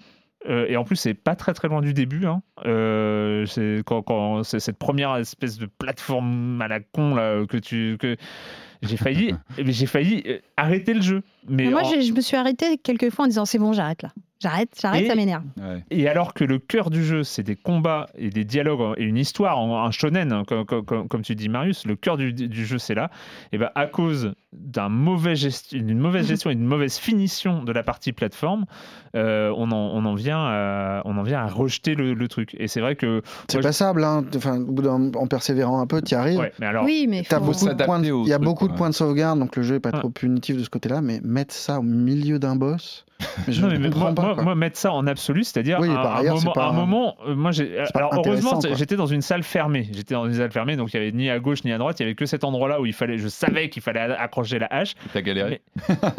J'ai Ouais. sauté 20 fois. Enfin, c'est Ah ouais, ridicule. ouais, ouais. Je vais pas dire que j'ai passé une demi-heure parce que 20 fois c'est quand même Le assez rapide. de hache. Le planter de hache est important. Mais c'est ridicule. Enfin, ça, se fait pas. Ça se fait pas de. Donc C'est un il peu russe. y, a- quoi. il y a- ce côté comme ça, euh, un, peu, un peu fini, euh, fi- pas fini en fait. Pour- malgré les 1,5 millions de, de dollars. Bon, après, c'est pas non plus des budgets. Voilà, la moitié a dû hein. passer dans le truc de str- dans, dans le- l'intro de Trigger. C'est ça. Euh, donc, c'est indivisible sur PC et Mac. Et les bientôt. musiques, je crois que c'est euh, Et le console. compositeur de Secret of Mana. Ah oui, oui, il y a, il y a- il y a du, euh, oui, oui, il y a, il y a du niveau oui. en, en- en composition. Hmm. Effectivement, il fallait, il fallait le, le- le côté un peu, euh, un, un- un peu, euh, ah, référence au JRPG Ouais. classique quand même. Euh, c'est le moment. On a, on a failli, en, on a failli en parler la semaine dernière, mais on s'est rendu compte vrai, on que le, dit on va faire le- le grand écart entre Ouais. Stadia et cette chose. cette Et en fait, euh, on en parle aujourd'hui. Euh, et donc on en parle aujourd'hui, c'est dans la grande mode des consoles mini. Eh ben oui. Et avec cette musique, vous allez deviner de laquelle on parle.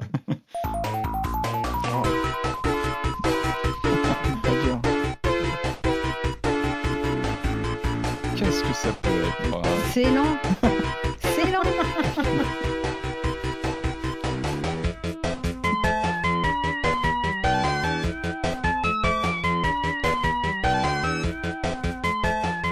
Alors, alors Patrick, Ouais. Alors cette chose dont je vous parlais évidemment, c'est la Mega Drive Mini. C'est la Mini euh, Mega Drive qui est sortie. euh. Alors c'est un, petit événement, hein, cette Mega Drive Mini, parce que bah, évidemment tout le monde attendait euh, cette réédition de la, Mega Drive, qui reste l'un des le plus grand succès de Sega consolier. hein. Je crois Mm. qu'on est à 40 millions de, de- de ventes. Enfin c'est vraiment un, monument la Mega Drive. Toute Bah. une époque. sachant qu'ils se sont plantés juste après. hein. Juste après, ils ont un peu, puis dès, dès l'ère Mega Drive, hein, Mm. quand ils ont enchaîné les, les Mega CD et toutes ces choses-là, c'était un petit peu compliqué. Puis après, évidemment, la Saturn, s'est Mm. passé plein de choses. La Mega Drive, elle reste auréolée d'une. Tu vois, il y, a il y a un état de grâce autour de la Mega Drive. Alors, ça n'a pas été facile tout de suite. hein, Elle est sortie en 88, donc elle, elle ouvre vraiment le, elle ouvre la génération 16 bits de console, on va dire littéralement, à côté de la NEC et d'autres machines, était une semi, euh, semi 16 bits. Je sais qu'on va, on va réagir dans les forums si je, je fais des, si je commets des impairs à ce niveau-là. La Mega Drive, c'est une date, c'est une console. Il y a, il y a vraiment de l'affect autour d'elle. Elle est, c'est une console du- basée sur le processeur 68000. C'est, c'est vraiment une machine de, de son temps en 88. Elle est vraiment euh, en avance. Elle, euh, elle marque euh, les esprits. Elle prend un petit peu de temps pour exploser. Au Japon, elle il faut un petit peu de, de temps. Et puis évidemment, il y a Sonic, qu'on vient, on vient d'entendre Sonic, le fameux Sonic. C'est le jeu vraiment qui, en 91, euh, fait exploser le. Ju- Juste un, un- un petit rappel au niveau du timing, parce que je trouve que c'est assez important. C'est-à-dire que euh, la Mega Drive 88 sort au en Japon. 88 au Japon, Ouais. sort en- deux ans plus tard partout dans le monde, en Euh, 89, en ouais, non, 89 non, aux non, non, États-Unis c'est- ouais, et, 89, 90. et 90. Et, euh, euh, et, euh, Sonic est considéré vraiment comme une. Enfin, c'est vraiment le jeu qu'il a, qu'il a. Et ce qui est, et ce qui est marrant, donc en fait, on est quand même à une époque où les consoles ne sortaient pas en worldwide. non, avec euh, des noms différents. avec- Genesis, Genesis. Mega Drive, tout ça. Ah, c'était, c'était toute une Et qu'ils sont, ils ont quand même deux ans d'avance sur Nintendo. Ouais, mais Sur le- Nintendo, ouais, mais Nintendo sont très forts. Nintendo, ils savent, ils tiennent avec la NES. Ils sont en Hmm. hégémonie déjà en 88, 89. Nintendo, c'est Hmm. colossal. Ils tiennent les États-Unis. Enfin, ils ont le marché dans la main. Ils sont très très forts. Et, euh, et euh, Sega a du mal vraiment Hmm. à poser la Mega Drive jusqu'à Sonic. Sonic aux, US, aux États-Unis, c'est vraiment un phénomène. D'ailleurs, je vous recommande le, le- le bouquin euh, Console Wars. Euh, que j'ai vu en anglais qui a été traduit je crois par Pix and Love et qui, qui vraiment alors lui c'est une vision très américaine hein, attention Hmm, c'est vraiment l'arrivée de la, de, la, de la Mega Drive euh, aux États-Unis, justement le phénomène Sonic. C'est intéressant d'avoir ces coulisses très américaines et ça, ça montre bien d'ailleurs le, le côté assez bicéphale de Sega à l'époque, hein, qui avait euh, la branche américaine face à la branche japonaise. Ils n'étaient pas toujours bien d'accord tous les deux. Puis justement, il y avait un peu cette, cette différence de performance avec Sonic, un vrai phénomène aux États-Unis. Bon, petite digression, mais c'est important de, de, de- de resituer un peu la Mega Drive. Alors oui, alors le, le- la console mini, c'est un peu un, un exercice de style maintenant. hein. C'est Mm. Nintendo qui a vraiment, vraiment lancé le, phénomène. Il y avait eu déjà des choses avec Atari avant, mais Nintendo avec la NES, il y a maintenant trois ans, si je ne dis pas de bêtises, qui a vraiment euh, posé le cadre, euh, petite console miniature avec euh, plusieurs dizaines de jeux, sortie HDMI pour qu'on ait un côté plug and play, les manettes, euh, facsimilés d'époque, voilà, tout ce qu'on connaît comme... comme cahier des charges. Et donc, on attendait Sega parce que Sega avait jusqu'ici alloué sa licence à des constructeurs tiers. Et c'est pour ça qu'on avait eu des, des Mega Drive de AT Games notamment qui étaient d'une qualité très très très critiquable. Alors moi j'en ai vu, j'en ai aperçu euh, vraiment le, le- la- il y avait plusieurs problèmes, la finition physique de l'objet qui était qui ressemblait à des Mega Drive. Là, tout est dit, ça ressemblait à des Mega Mm. Drive parfois. Euh, sortie vidéo pas bonne, l'émulation très critiquable. Le seul point positif, c'est qu'elles avaient pour certaines un port cartouche qui permettait de- d'enclencher des, cartouches de l'époque, euh, parce que ça vieillit plutôt bien une cartouche en général. Et donc on pouvait, voilà, ça c'était le point positif, mais sorti de là, c'était assez décevant. Donc on attendait euh, Sega qui avait annoncé en grande pompe euh, le fait qu'ils arrivaient avec leur propre Mega Drive à eux, mini, et elle est arrivée. Ah, Donc elle, alors arrive déjà. Alors Alors, bon, il faut dire les choses. Déjà, l'objet est, est très bien fini. Euh, déjà, on a une boîte. C'est tout simple. Mais ça fait aussi partie de ces, de ces, de ces concepts de console mini. C'est retrouver, retrouver l'odeur du carton, l'odeur du plastique, comme on le déballait en 91 ou 90. ou... Et là, là ils ont, euh, franchement, l'objet est assez euh, inattaquable là-dessus. Déjà, la boîte, euh, physiquement, ressemble, reprend la charte graphique de l'époque, avec un Mm. petit Sonic sur le côté, tout ça. On est content. La, le boîte, la boîte noire, les lignes de l'époque, la- le look très 80, 90 de, de la Mega Drive. Et puis, cette Mega Drive Mini, bah, elle, est, elle est- elle est vraiment charmante, charmante hein, quand on la sort de, de son, de son, de son- de son boîtier, de sa, de sa boîte. Euh, Il y a plein de bonnes choses. Elle est très jolie. Elle reprend euh, bah, vraiment le look. On a vraiment une Mega Drive. J'ai toujours la Elle a Mega la même Drive. taille et tout? Elle est toute petite. Elle est miniaturisée, mini, Mini. par définition, mais elle reprend tous les détails. On sent qu'il y a un travail euh, vraiment limite clinique de reprendre le petit logo. Elle est quand même très très marquée de son époque, hein, cette console, avec Mm. ce, ce look un peu arrondi qui, euh, qui laissait entendre que le CD-ROM allait arriver. Ça allait- tout ça était dans un mouvement de... Voilà, elle- avait un look très futuriste pour l'époque. Quand tu l'as acheté à l'époque, tu avais l'impression d'avoir un petit bout de futur. Mais exactement, Ah, elle, elle sous-entendait le CD-ROM, on en rêvait, ça arrivait, et la Mega Drive déjà nous amenait plus ou moins tout ça. Donc on a vraiment un facsimilé exact de la Mega Drive. Avec... Et ça va assez loin et ils apportent des, des choses qu'on n'avait pas eu encore jusqu'ici euh, chez Nintendo. Euh, c'est des petits détails mais qui comptent. hein. C'est le petit clapet sous la console pour euh, boiter le, le Mega CD, les extensions, la trappe pour les, les- le port cartouche, tout ça qui bouge. Ouais. tout ça, c'est des choses qui, voilà, qui étaient. euh, qui n'étaient pas euh, chez Nintendo.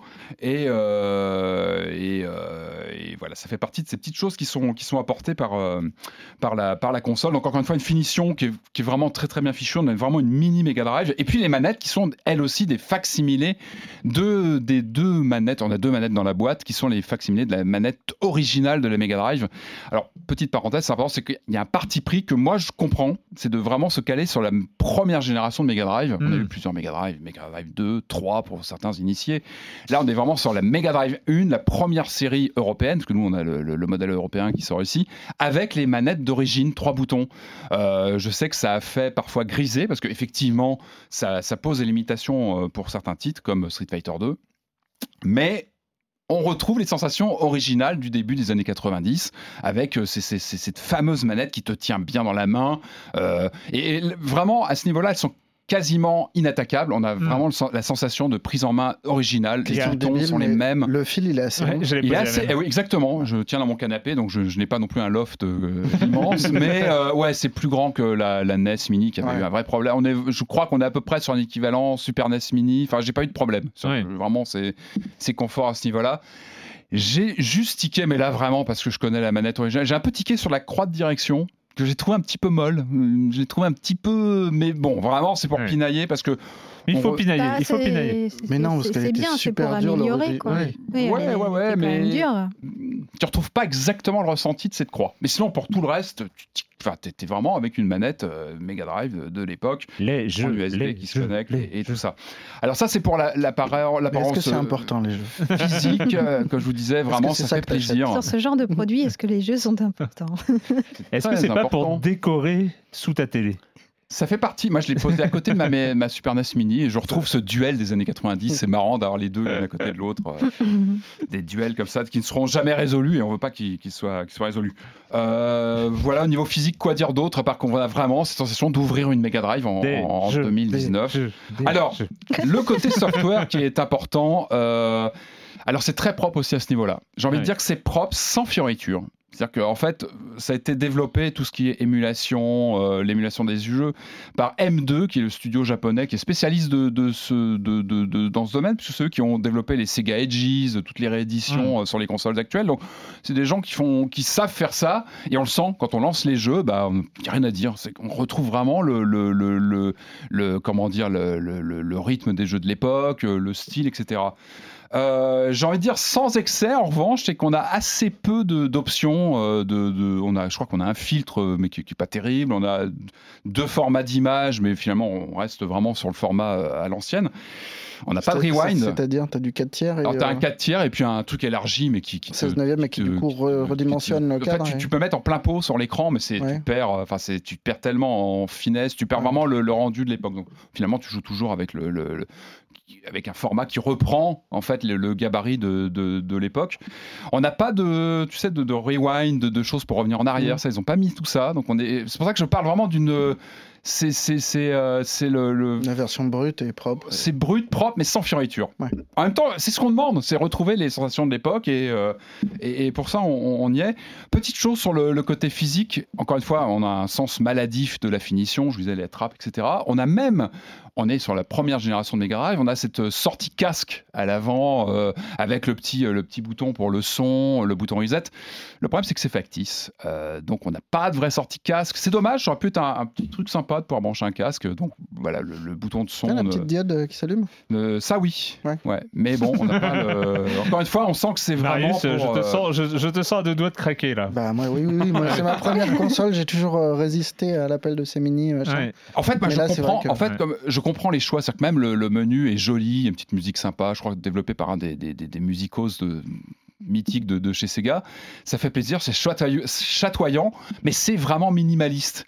Mais je comprends, je comprends finalement, euh, c'est ce qu'on veut, c'est retrouver les jeux avant tout, et finalement les rewind, tous ces trucs-là, bah, on a, on a quatre cases de, de sauvegarde par jeu, c'est-à-dire que tu, tu fais ton, ta, ta- ta sauvegarde quand tu le veux pendant ta partie. Tu as un système pour revenir dans les menus qui Bon, il faut rester appuyé sur Start un petit Mm. moment. Bon, c'est pas forcément génial, mais t'as pas trop levé. Euh, bon, voilà. Tout ça, tu t'y fais. Finalement, Mm. tu t'y fais. Euh, et puis, euh, vient le moment où tu allumes ta console et tu vas faire fouiller parce qu'on a 42 jeux au programme. Donc, ce qui en fait quand même une des machines les plus fournies en termes de, de- de soft par rapport au NES Mini, Mm. Super NES. Je crois qu'on était une vingtaine en général dans ces, dans ces machines-là. Donc, le, le catalogue, il y, a, y a de quoi faire dans à peu près tous les genres. On a beaucoup de choses. hein. On a. J'ai listé, je vais pas vous faire toute la liste. Allez, mais- on va, on va juste en écouter un petit passage d'un d'un d'entre eux.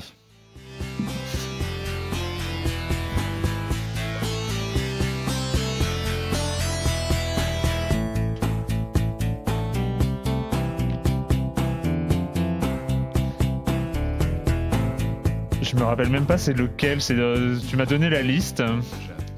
T'as un doute Attends, je, je, je, je re- c'est Comic Zone.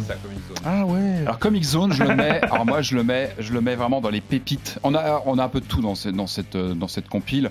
Euh, c'est pas la première fois qu'on a des compiles Sega. hein. Je rappelle qu'il y a Oui, des compiles sur Switch, euh, sur PS4 et d'autres. Il y, a- il y a déjà beaucoup de choses.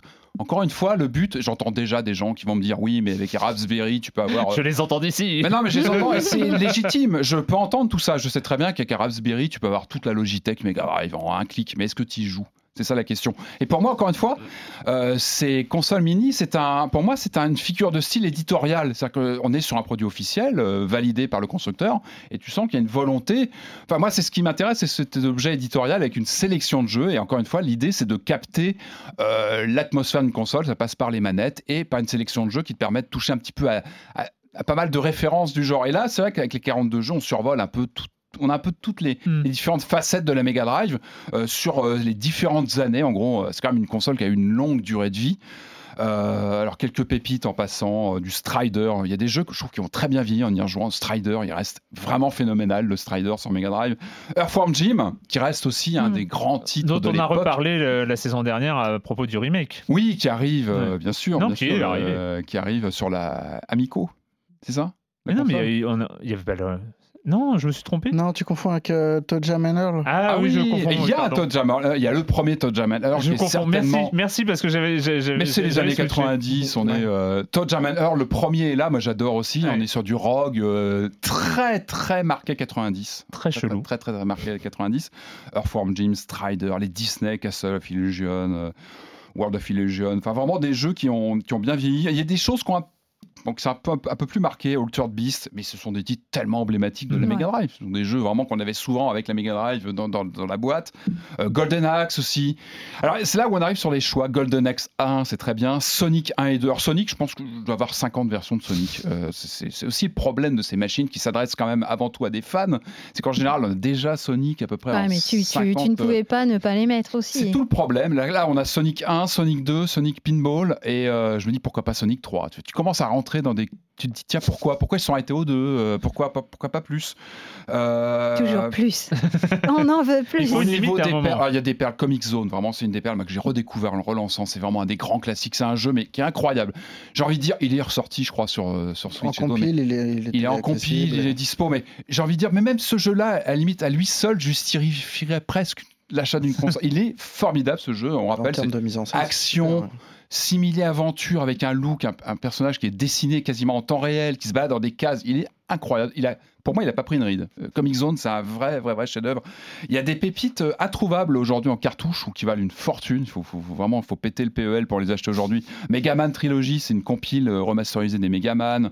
Euh, Gunstar Heroes aussi, un des grands grands jeux, un shoot de l'époque. le Castlevania aussi, qui est, je crois, devenu introuvable. le Castlevania sur la Mega Drive. Tout ça, ça fait plaisir de les retrouver. Alors, on est, il y a aussi Nintendo, parce que Nintendo a vraiment posé les normes de cette catégorie, et avec la Super Nintendo, ils, ont, ils avaient tapé fort avec, là aussi, un objet éditorial, pour moi, c'était Star Fox 2, qui était, euh, tu vois, le, le fait de dire, on vous sort une console mini avec tout ce que vous aimez dedans, mais on vous met le, One Morphing. C'est le jeu inédit que vous n'aviez pas ou vous aviez en ROM pas bien, qui tournait pas bien. Là, on vous met une ROM euh, officielle, validée par Nintendo. C'est un événement, hein, Star Fox 2 Mm. dans, la, dans la console. Bon, Sega a voulu s'aligner. Donc là, on, a, on a Darius et un Tetris. Alors oui, ce sont des petits événements parce que c'est voilà, des jeux qui ne sont pas sortis ou qui ont eu des problèmes d'édition. Bon, on n'est quand même pas sur le même niveau au niveau, voilà, en côté, euh, tu vois, Événementiel, euh, côté ça. événementiel. Bon, c'est c'est rigolo. Le Tetris, c'est plutôt sympa, mais bon. Ouais, Et puis moi d'ailleurs sur le Tetris j'ai eu des petits soucis avec cette, euh, cette petite croix qui me pose problème. J'ai eu des petits soucis de, de- de déplacement. Je pense que euh. tu as d'autres versions de Tetris avec Ouais, lesquelles tu peux euh, jouer. amplement. Donc voilà, il y a eu, il y a un effort de fait sur ces deux jeux inédits, mais bon, on n'est pas sur le niveau. Et puis surtout, on arrive sur des manques. On est sur des manques parce que la Mega Drive, c'est un monument. La Mega Drive, il y a des jeux incroyables. C'est vraiment une console de cœur parce qu'elle a tellement marqué son époque. Elle a vécu pendant des années. Elle a eu des jeux incroyables. Et j'ai- dressé une petite liste. Donc Sonic 3, Sonic 3. P- p- Pourquoi, pourquoi s'arrêter aux deux? Enfin, alors j'imagine qu'il y a plein de problèmes de droit, de Faut, faut qu'on réponde ou euh, Mortal Kombat, on n'a pas de Mortal Kombat. Alors on a un Street Fighter 2 mais qui est injouable avec les manettes 3 boutons, c'est quasiment injouable. Donc euh, il faut passer par l'achat d'une manette 6 boutons. Est-ce qu'on a en- on est quand même à 80 euros euh, sur la console, donc réinvestir, c'est pas forcément euh, dans l'état d'esprit.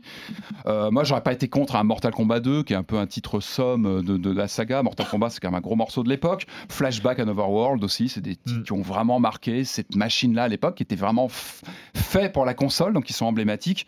Euh, Aladdin euh, de la Mega Drive, qui est Ah aussi oui. un Mais on sait pourquoi. C'est que là, il y a une compile qui sort, euh, qui arrive sur, sur les consoles actuelles, donc on se doute. Euh, on est sur quelque chose de très sage. Il nous manque des choses un peu, un peu bizarres. Moi, j'aimais bien le Ghostbuster de la Mega Drive aussi, le Moonwalker, mais la Moonwalker, on imagine que ça pose plein de problèmes de droit. Euh, en fait, c'est une compile très sage, je la comprends, mais j'en voudrais plus. Moi, je voudrais des, des choses comme Rolling Thunder, que j'aimais beaucoup, euh, Haunting. Moi, J'aime bien les bizarreries de la Mega Drive. Mm. Haunting, ce jeu où on joue un, un fantôme qui doit faire peur à des, à des habitants d'une maison. Xenon 2, même si ça vaut pas la, la version Mega Drive, Amiga, mais Moi, j'aurais Bon. bien rejoué à James Pond.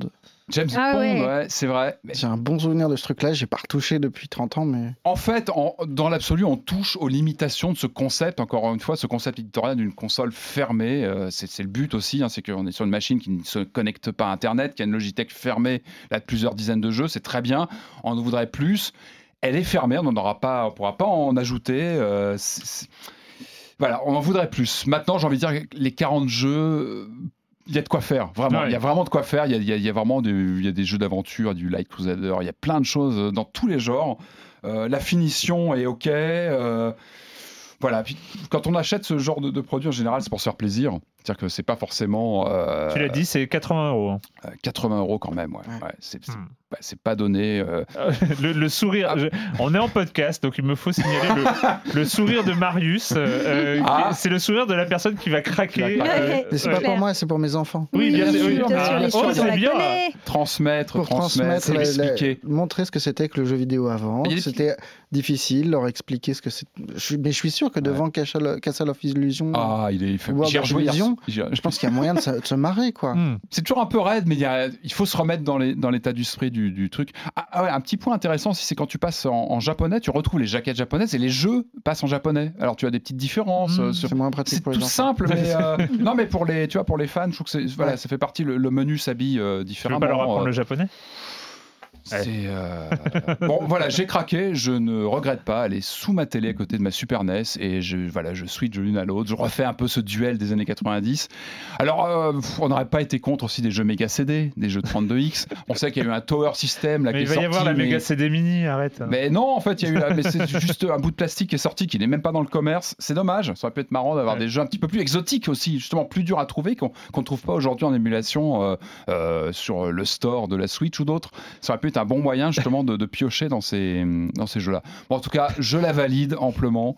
Euh, Merci, merci Patrick. ce- rendez-vous en mars prochain, puisque on, on finira, on va peut-être clôt- clôturer à ce moment-là le, le- les rééditions mini, la NEC mini qui arrive euh, en mars prochain. J'ai hâte du moment où il y aura la PS3 mini. Tu... Ouais. Je pense pas plus qu'on- rien. Je pense, je pense pas. Je pense pas. Euh, c'est pas du tout. euh, je pense même pas qu'il y aura d'intérêt. Il n'est pas impossible que la NEC clôture justement ce, ce cycle de, de consoles rééditées en version mini. Hmm. Merci pour ce voyage dans les années 90. Quand même. De. Avec plaisir. Tu vas, tu, tu vas y retourner j'ai pas vu qu'il y avait un, un- il y a pas un nouveau Kickstarter Tout à fait, euh, tout à fait. Sur le C'était pas 2. prêt, mais euh, je. ouais, Exactement. sur Je euh, du côté de suis- JV pour. euh, Exactement, vais la le suite mag, sur les années Génération 90. jeux vidéo euh, années 90. Ce premier tome est sorti. Et là, on travaille sur le tome 2. Waouh. Il y a une campagne Kickstarter qui bat son plein actuellement. 95, 99, c'est c'est fou tout ce qui se passe aussi. bah, il y a- a il y a énorme- 98 dedans. Ouais. Ouais. Oui, qui est euh, considéré comme une des grandes, grandes années. Euh, Enfin, il se passe énormément de choses. Euh, PlayStation, Dreamcast, euh, le PC aussi, il y a beaucoup de choses. La 3D, il y a beaucoup de choses qui arrivent. Ah. La Nintendo 64 qui reste à une de mes consoles de cœur. Je pense qu'on n'aura jamais de Je- N64 je suis mini, désolé, mais Il va malheureusement. falloir qu'on rende Ah le oui, oui, non, mais bien sûr. Non, mais la N64 mini, moi, je vote pour. Bah, mais... si, aussi. bah si, ils ont déposé euh, le nom. Ouais, euh, Et après, Ah, il y a ce un serait problème de- bien. il y a un problème de rendu, même à l'écran, Mm. tu vois. C'est Ouais. que C'est là, ça, tu vois, sur la 3D, Mega Drive, tu as encore sur du pixel. Mm. Là, t'as- Là, c'est c'est avec propre, le flou ça. Nintendo, ça va être. La Nintendo euh, 64, ouh. Bah, on a vu sur la PS1, hein, la PS1 mini, Et hein, ouais. ça passe C'est pas. vrai hein. qu'on n'a pas parlé Non. de la PS1 mini Ouais. et qui, qui a été un des, un des flops justement sur cette, Bah oui, euh, cette que vague ça, de ça passe pas. Ça passe pas la 3D. Ouais, puis il y avait des problèmes de, de choix de, de catalogue Ah de jeux Ah oui, non, mais aussi. le catalogue était très, très et puis l'émulation était perfectible. euh, Le logiciel était mauvais. Exactement. C'est pour ça que je vous Mm. dis, la Sega, c'est sans fioriture, mais c'est propre et ça Ouais. marche bien. Et Mm. la preuve que c'est pas une évidence non plus. Merci à tous les trois euh, pour euh, cette émission. Euh, et puis maintenant, bah, c'est quoi? C'est la question rituelle à laquelle vous n'allez pas échapper. Et quand vous ne jouez pas, vous faites quoi, Camille? Eh bien, je me suis fait plaisir. Je me suis pris le dernier Fab Caro. Euh, Formica, un drame en trois actes. Alors, euh, Fab Caro, euh, on, connaît, bah, on, soit on adhère, soit on n'adhère pas, mais bon, c'est. C'est- Enfin, moi, je me rappelle du premier que j'ai lu, c'était Ici, euh, euh, Ici l'amour, c'était aimer. Enfin, je me rappelle m'être euh, prise de crise de rire. euh, c'est tellement d'un ridicule, ça part tellement dans le. Ouais, c'est ça, dans le ridicule que, bon, moi, moi, ça marche bien chez moi, en fait. Donc, Formica, un drame en trois actes, en fait, c'est une famille qui se retrouve un dimanche après-midi, enfin, un dimanche midi pour déjeuner en- entre familles. Ces fameux dîners du dimanche euh, midi. Et en fait, euh, ils se retrouvent dans le salon pour l'apéro et, et en fait, ils ont, ils ont absolument rien à se dire. Et euh, bon, c'est des choses qui arrivent des fois au début de repas, il y a un petit silence gêné et puis enfin, au bout d'un moment, il y a quelqu'un qui lance quelque chose et puis ça va mieux. Et là, en fait, ils s'obsèdent à, à trouver un sujet absolument. Pour eux, c'est un drame, mais vraiment un drame, euh, un drame, quoi. Et du coup, ils essayent de, de, de lancer des espèces de, de stratégies pour, euh, pour en finir. Alors, la discussion raciste qui arrive, mais ça fonctionne pas très, très, très bien. Euh, et du coup, on va suivre cette famille euh, dans, toute la journée dans cette quête complètement absurde qui va prendre des proportions complètement incroyables. Voilà. Cool, J'avoue, c'est drôle. c'est vrai. Patrick, hein, Alors moi, je, je me plais parfois à repiocher dans ma DVD tech, comme ça je prends un film. Et, et, et là, j'ai revu Memento de Christopher Nolan. Et oui, ça date 20 Ouais. ans, ça, 20 ans quasiment. ouais, on est- ça fait drôle Oh là ouais, quand tu vois, tu te dis 20 ans bientôt. Et euh, alors c'est drôle, je, je- je crois que je l'ai encore plus euh, aimé aujourd'hui qu'il y a 20 ans. Je trouve que ce film était visionnaire. hein. On rappelle le pitch, euh, un personnage qui se réveille dans un hôtel et qui, va perd la mémoire euh, très rapidement. Et en fait, je trouve que c'est fascinant dans la place que ça entend du spectateur. Quel rôle joue un spectateur dans une narration comme ça? Ça m'a fait beaucoup penser, en, en le revoyant, à Telling Lies. Mhm. Justement sur le rôle que toi, tu, tu, tu as de, de- dans un puzzle narratif. Quelle place tu, tu, Ce que tu sais par rapport au ce que personnage. tu sais. Toi, qu'est-ce que tu fais là-dedans? Euh, Est-ce que toi, tu n'es pas un personnage aussi dans cette histoire? Memento, je trouve qu'il a, il a, il a, il est- il était assez visionnaire, je trouve, sur ce côté justement. Euh, Ouais, de puzzle où tu dois, tu passes ton temps à essayer de comprendre, à décrypter tes personnages. Tu es dans une paranoïa euh, de toute façon pendant tout le film. Et encore une fois, je trouve qu'il y, y a des ressorts de jeux vidéo. Et j'aime, tu vois, on parlait de, de- de John Wick où il y, a, il y a des vraies choses du jeu vidéo. Je trouve que Memento aussi était peut-être même assez en avance sur ce qui est devenu une certaine forme de jeu vidéo aujourd'hui, sur ces puzzles narratifs à la Sam Barlow. Et euh, ouais, je trouve que c'est un objet, euh, c'est un objet fascinant. J'ai vu que dans, moi j'ai une édition collector avec une version remise parce que le film est, est déstructuré, hein, Memento, et il y a une version remise à plat euh, dans le, dans le sens chronologique. Je suis pas sûr que c'est une bonne idée. Ah bah non, Et- je pense ça Bah, je suis pas sûr que je vais le regarder. le- D'ailleurs, c'est une tendance, j'ai vu, qui est réversible. Euh, re- ressortait aussi en version remontée ouais. dans le sens. euh, alors, Mais irréversible, c'est un autre problème. Irréversible, je l'ai vu une fois. Ça va au-delà de ça. J'ai beaucoup souffert sur Mm. Irréversible. J'ai beaucoup de respect pour ce film, mais j'ai beaucoup de mal à, à le supporter euh, visuellement. C'est un- C'est normal. je, je respecte le film et j'ai du mal. Je pense pas que je le- j'aurais beaucoup de mal à le revoir en fait. Mais je voilà, pareil dans ces films euh, déstructurés, je le trouve assez fascinant aussi. En tout cas, Memento, revoyez-le. Je trouve qu'il a, il est toujours incroyable. Marius? Euh, moi, j'ai regardé la série Watchmen de Damon Lindelof qui sort euh, bientôt, là, tout bientôt. C'est super. Je- Wow. Moi, j'adore. Wow. Alors, Lindelof, pour le resituer, c'est le créateur, co-créateur de Lost. Juste le monsieur qui a fait The Leftovers, qui est The la meilleure Leftovers. série de tous les temps. Oui. Peut-être. enfin, bon.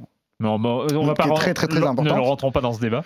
Et là, de le voir Euh. s'attaquer à Watchmen, donc le monument du comics de Gibbons et Ouais. Alan Moore, c'était un peu terrifiant. Mm. Et la bonne surprise, c'est qu'il fait, il fait officiellement une suite parce que chronologiquement, ça s'inscrit dans l'univers, mais après, en réalité, il reprend, il relie l'œuvre à sa sauce, à lui, sans chercher à, à coller à trop de trucs, à essayer de Ah ouais, De- la, de la manière dont le long métrage l'avait fait, où Voilà, c'était le- c'était c'était ridicule. terriblement Ouais, plat. Ah oui. Et là, c'est une vision américaine de ce qu'était la vision. Enfin, Moore livrait une vision britannique très dure de ce qu'était euh, le héros et l'histoire du super-héros. Là, c'est une version américaine qui est très dans l'édification, dans la question des liens entre la figure du super-héros et le racisme aux États-Unis.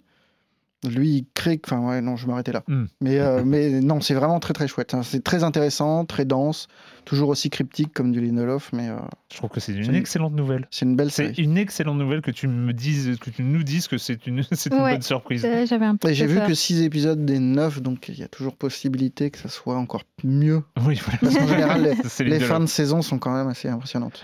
Euh, un autre podcast pour moi, toujours chez Binge Audio. Pour moi, bah oui, on est parti, mais on, on les aime toujours très beaucoup.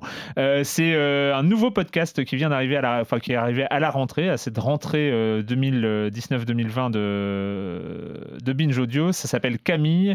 C'est un podcast sur l'hétéronormativité, donc le fait que dans la société, être normal entre guillemets, c'est être hétéro, donc que la normalité est, est faite par et pour euh, les hétéros. Et donc ça aborde euh, tout ça d'un point de aussi du point de vue évidemment LGBTQI. Euh, les thèmes abordés, il y a déjà trois épisodes qui sont en ligne. Euh, il y a des thèmes abordés euh, sur l'insulte, pourquoi je peux dire PD et pas toi, sur, le, sur le fait d'être gay-friendly, d'être hétéro mais de se revendiquer gay-friendly. Et dernièrement, un, très, un épisode très intéressant sur ce qui se passe à l'école, être hétéro ou ne pas être. Parce que s'il y a bien un quelque chose qui est invisibilisé à l'école, c'est bien l'homosexualité et euh, les identités de genre. Voilà, bref, c'est- ça s'appelle Camille, c'est à écouter sur tous vos applis de podcast préférés et c'est chez Binge Audio. Euh, bah merci encore. On, peut- on se redit merci de venir Oui. transverse. Ouais, ou- bravo. Merci, Voilà. super. C'est cool. Et comme je l'ai dit pendant l'émission, on se retrouve, euh, on recontinuera à suivre l'actualité des sorties de jeux vidéo dans deux semaines. La semaine prochaine, c'est un- une émission spéciale entretien. Merci. Et ah oui, et j'avais oublié quand même, quand même, à la réalisation, c'est Kevin Pogam. Et on enregistre, et merci aussi à RMC de nous accueillir dans son studio. Ciao.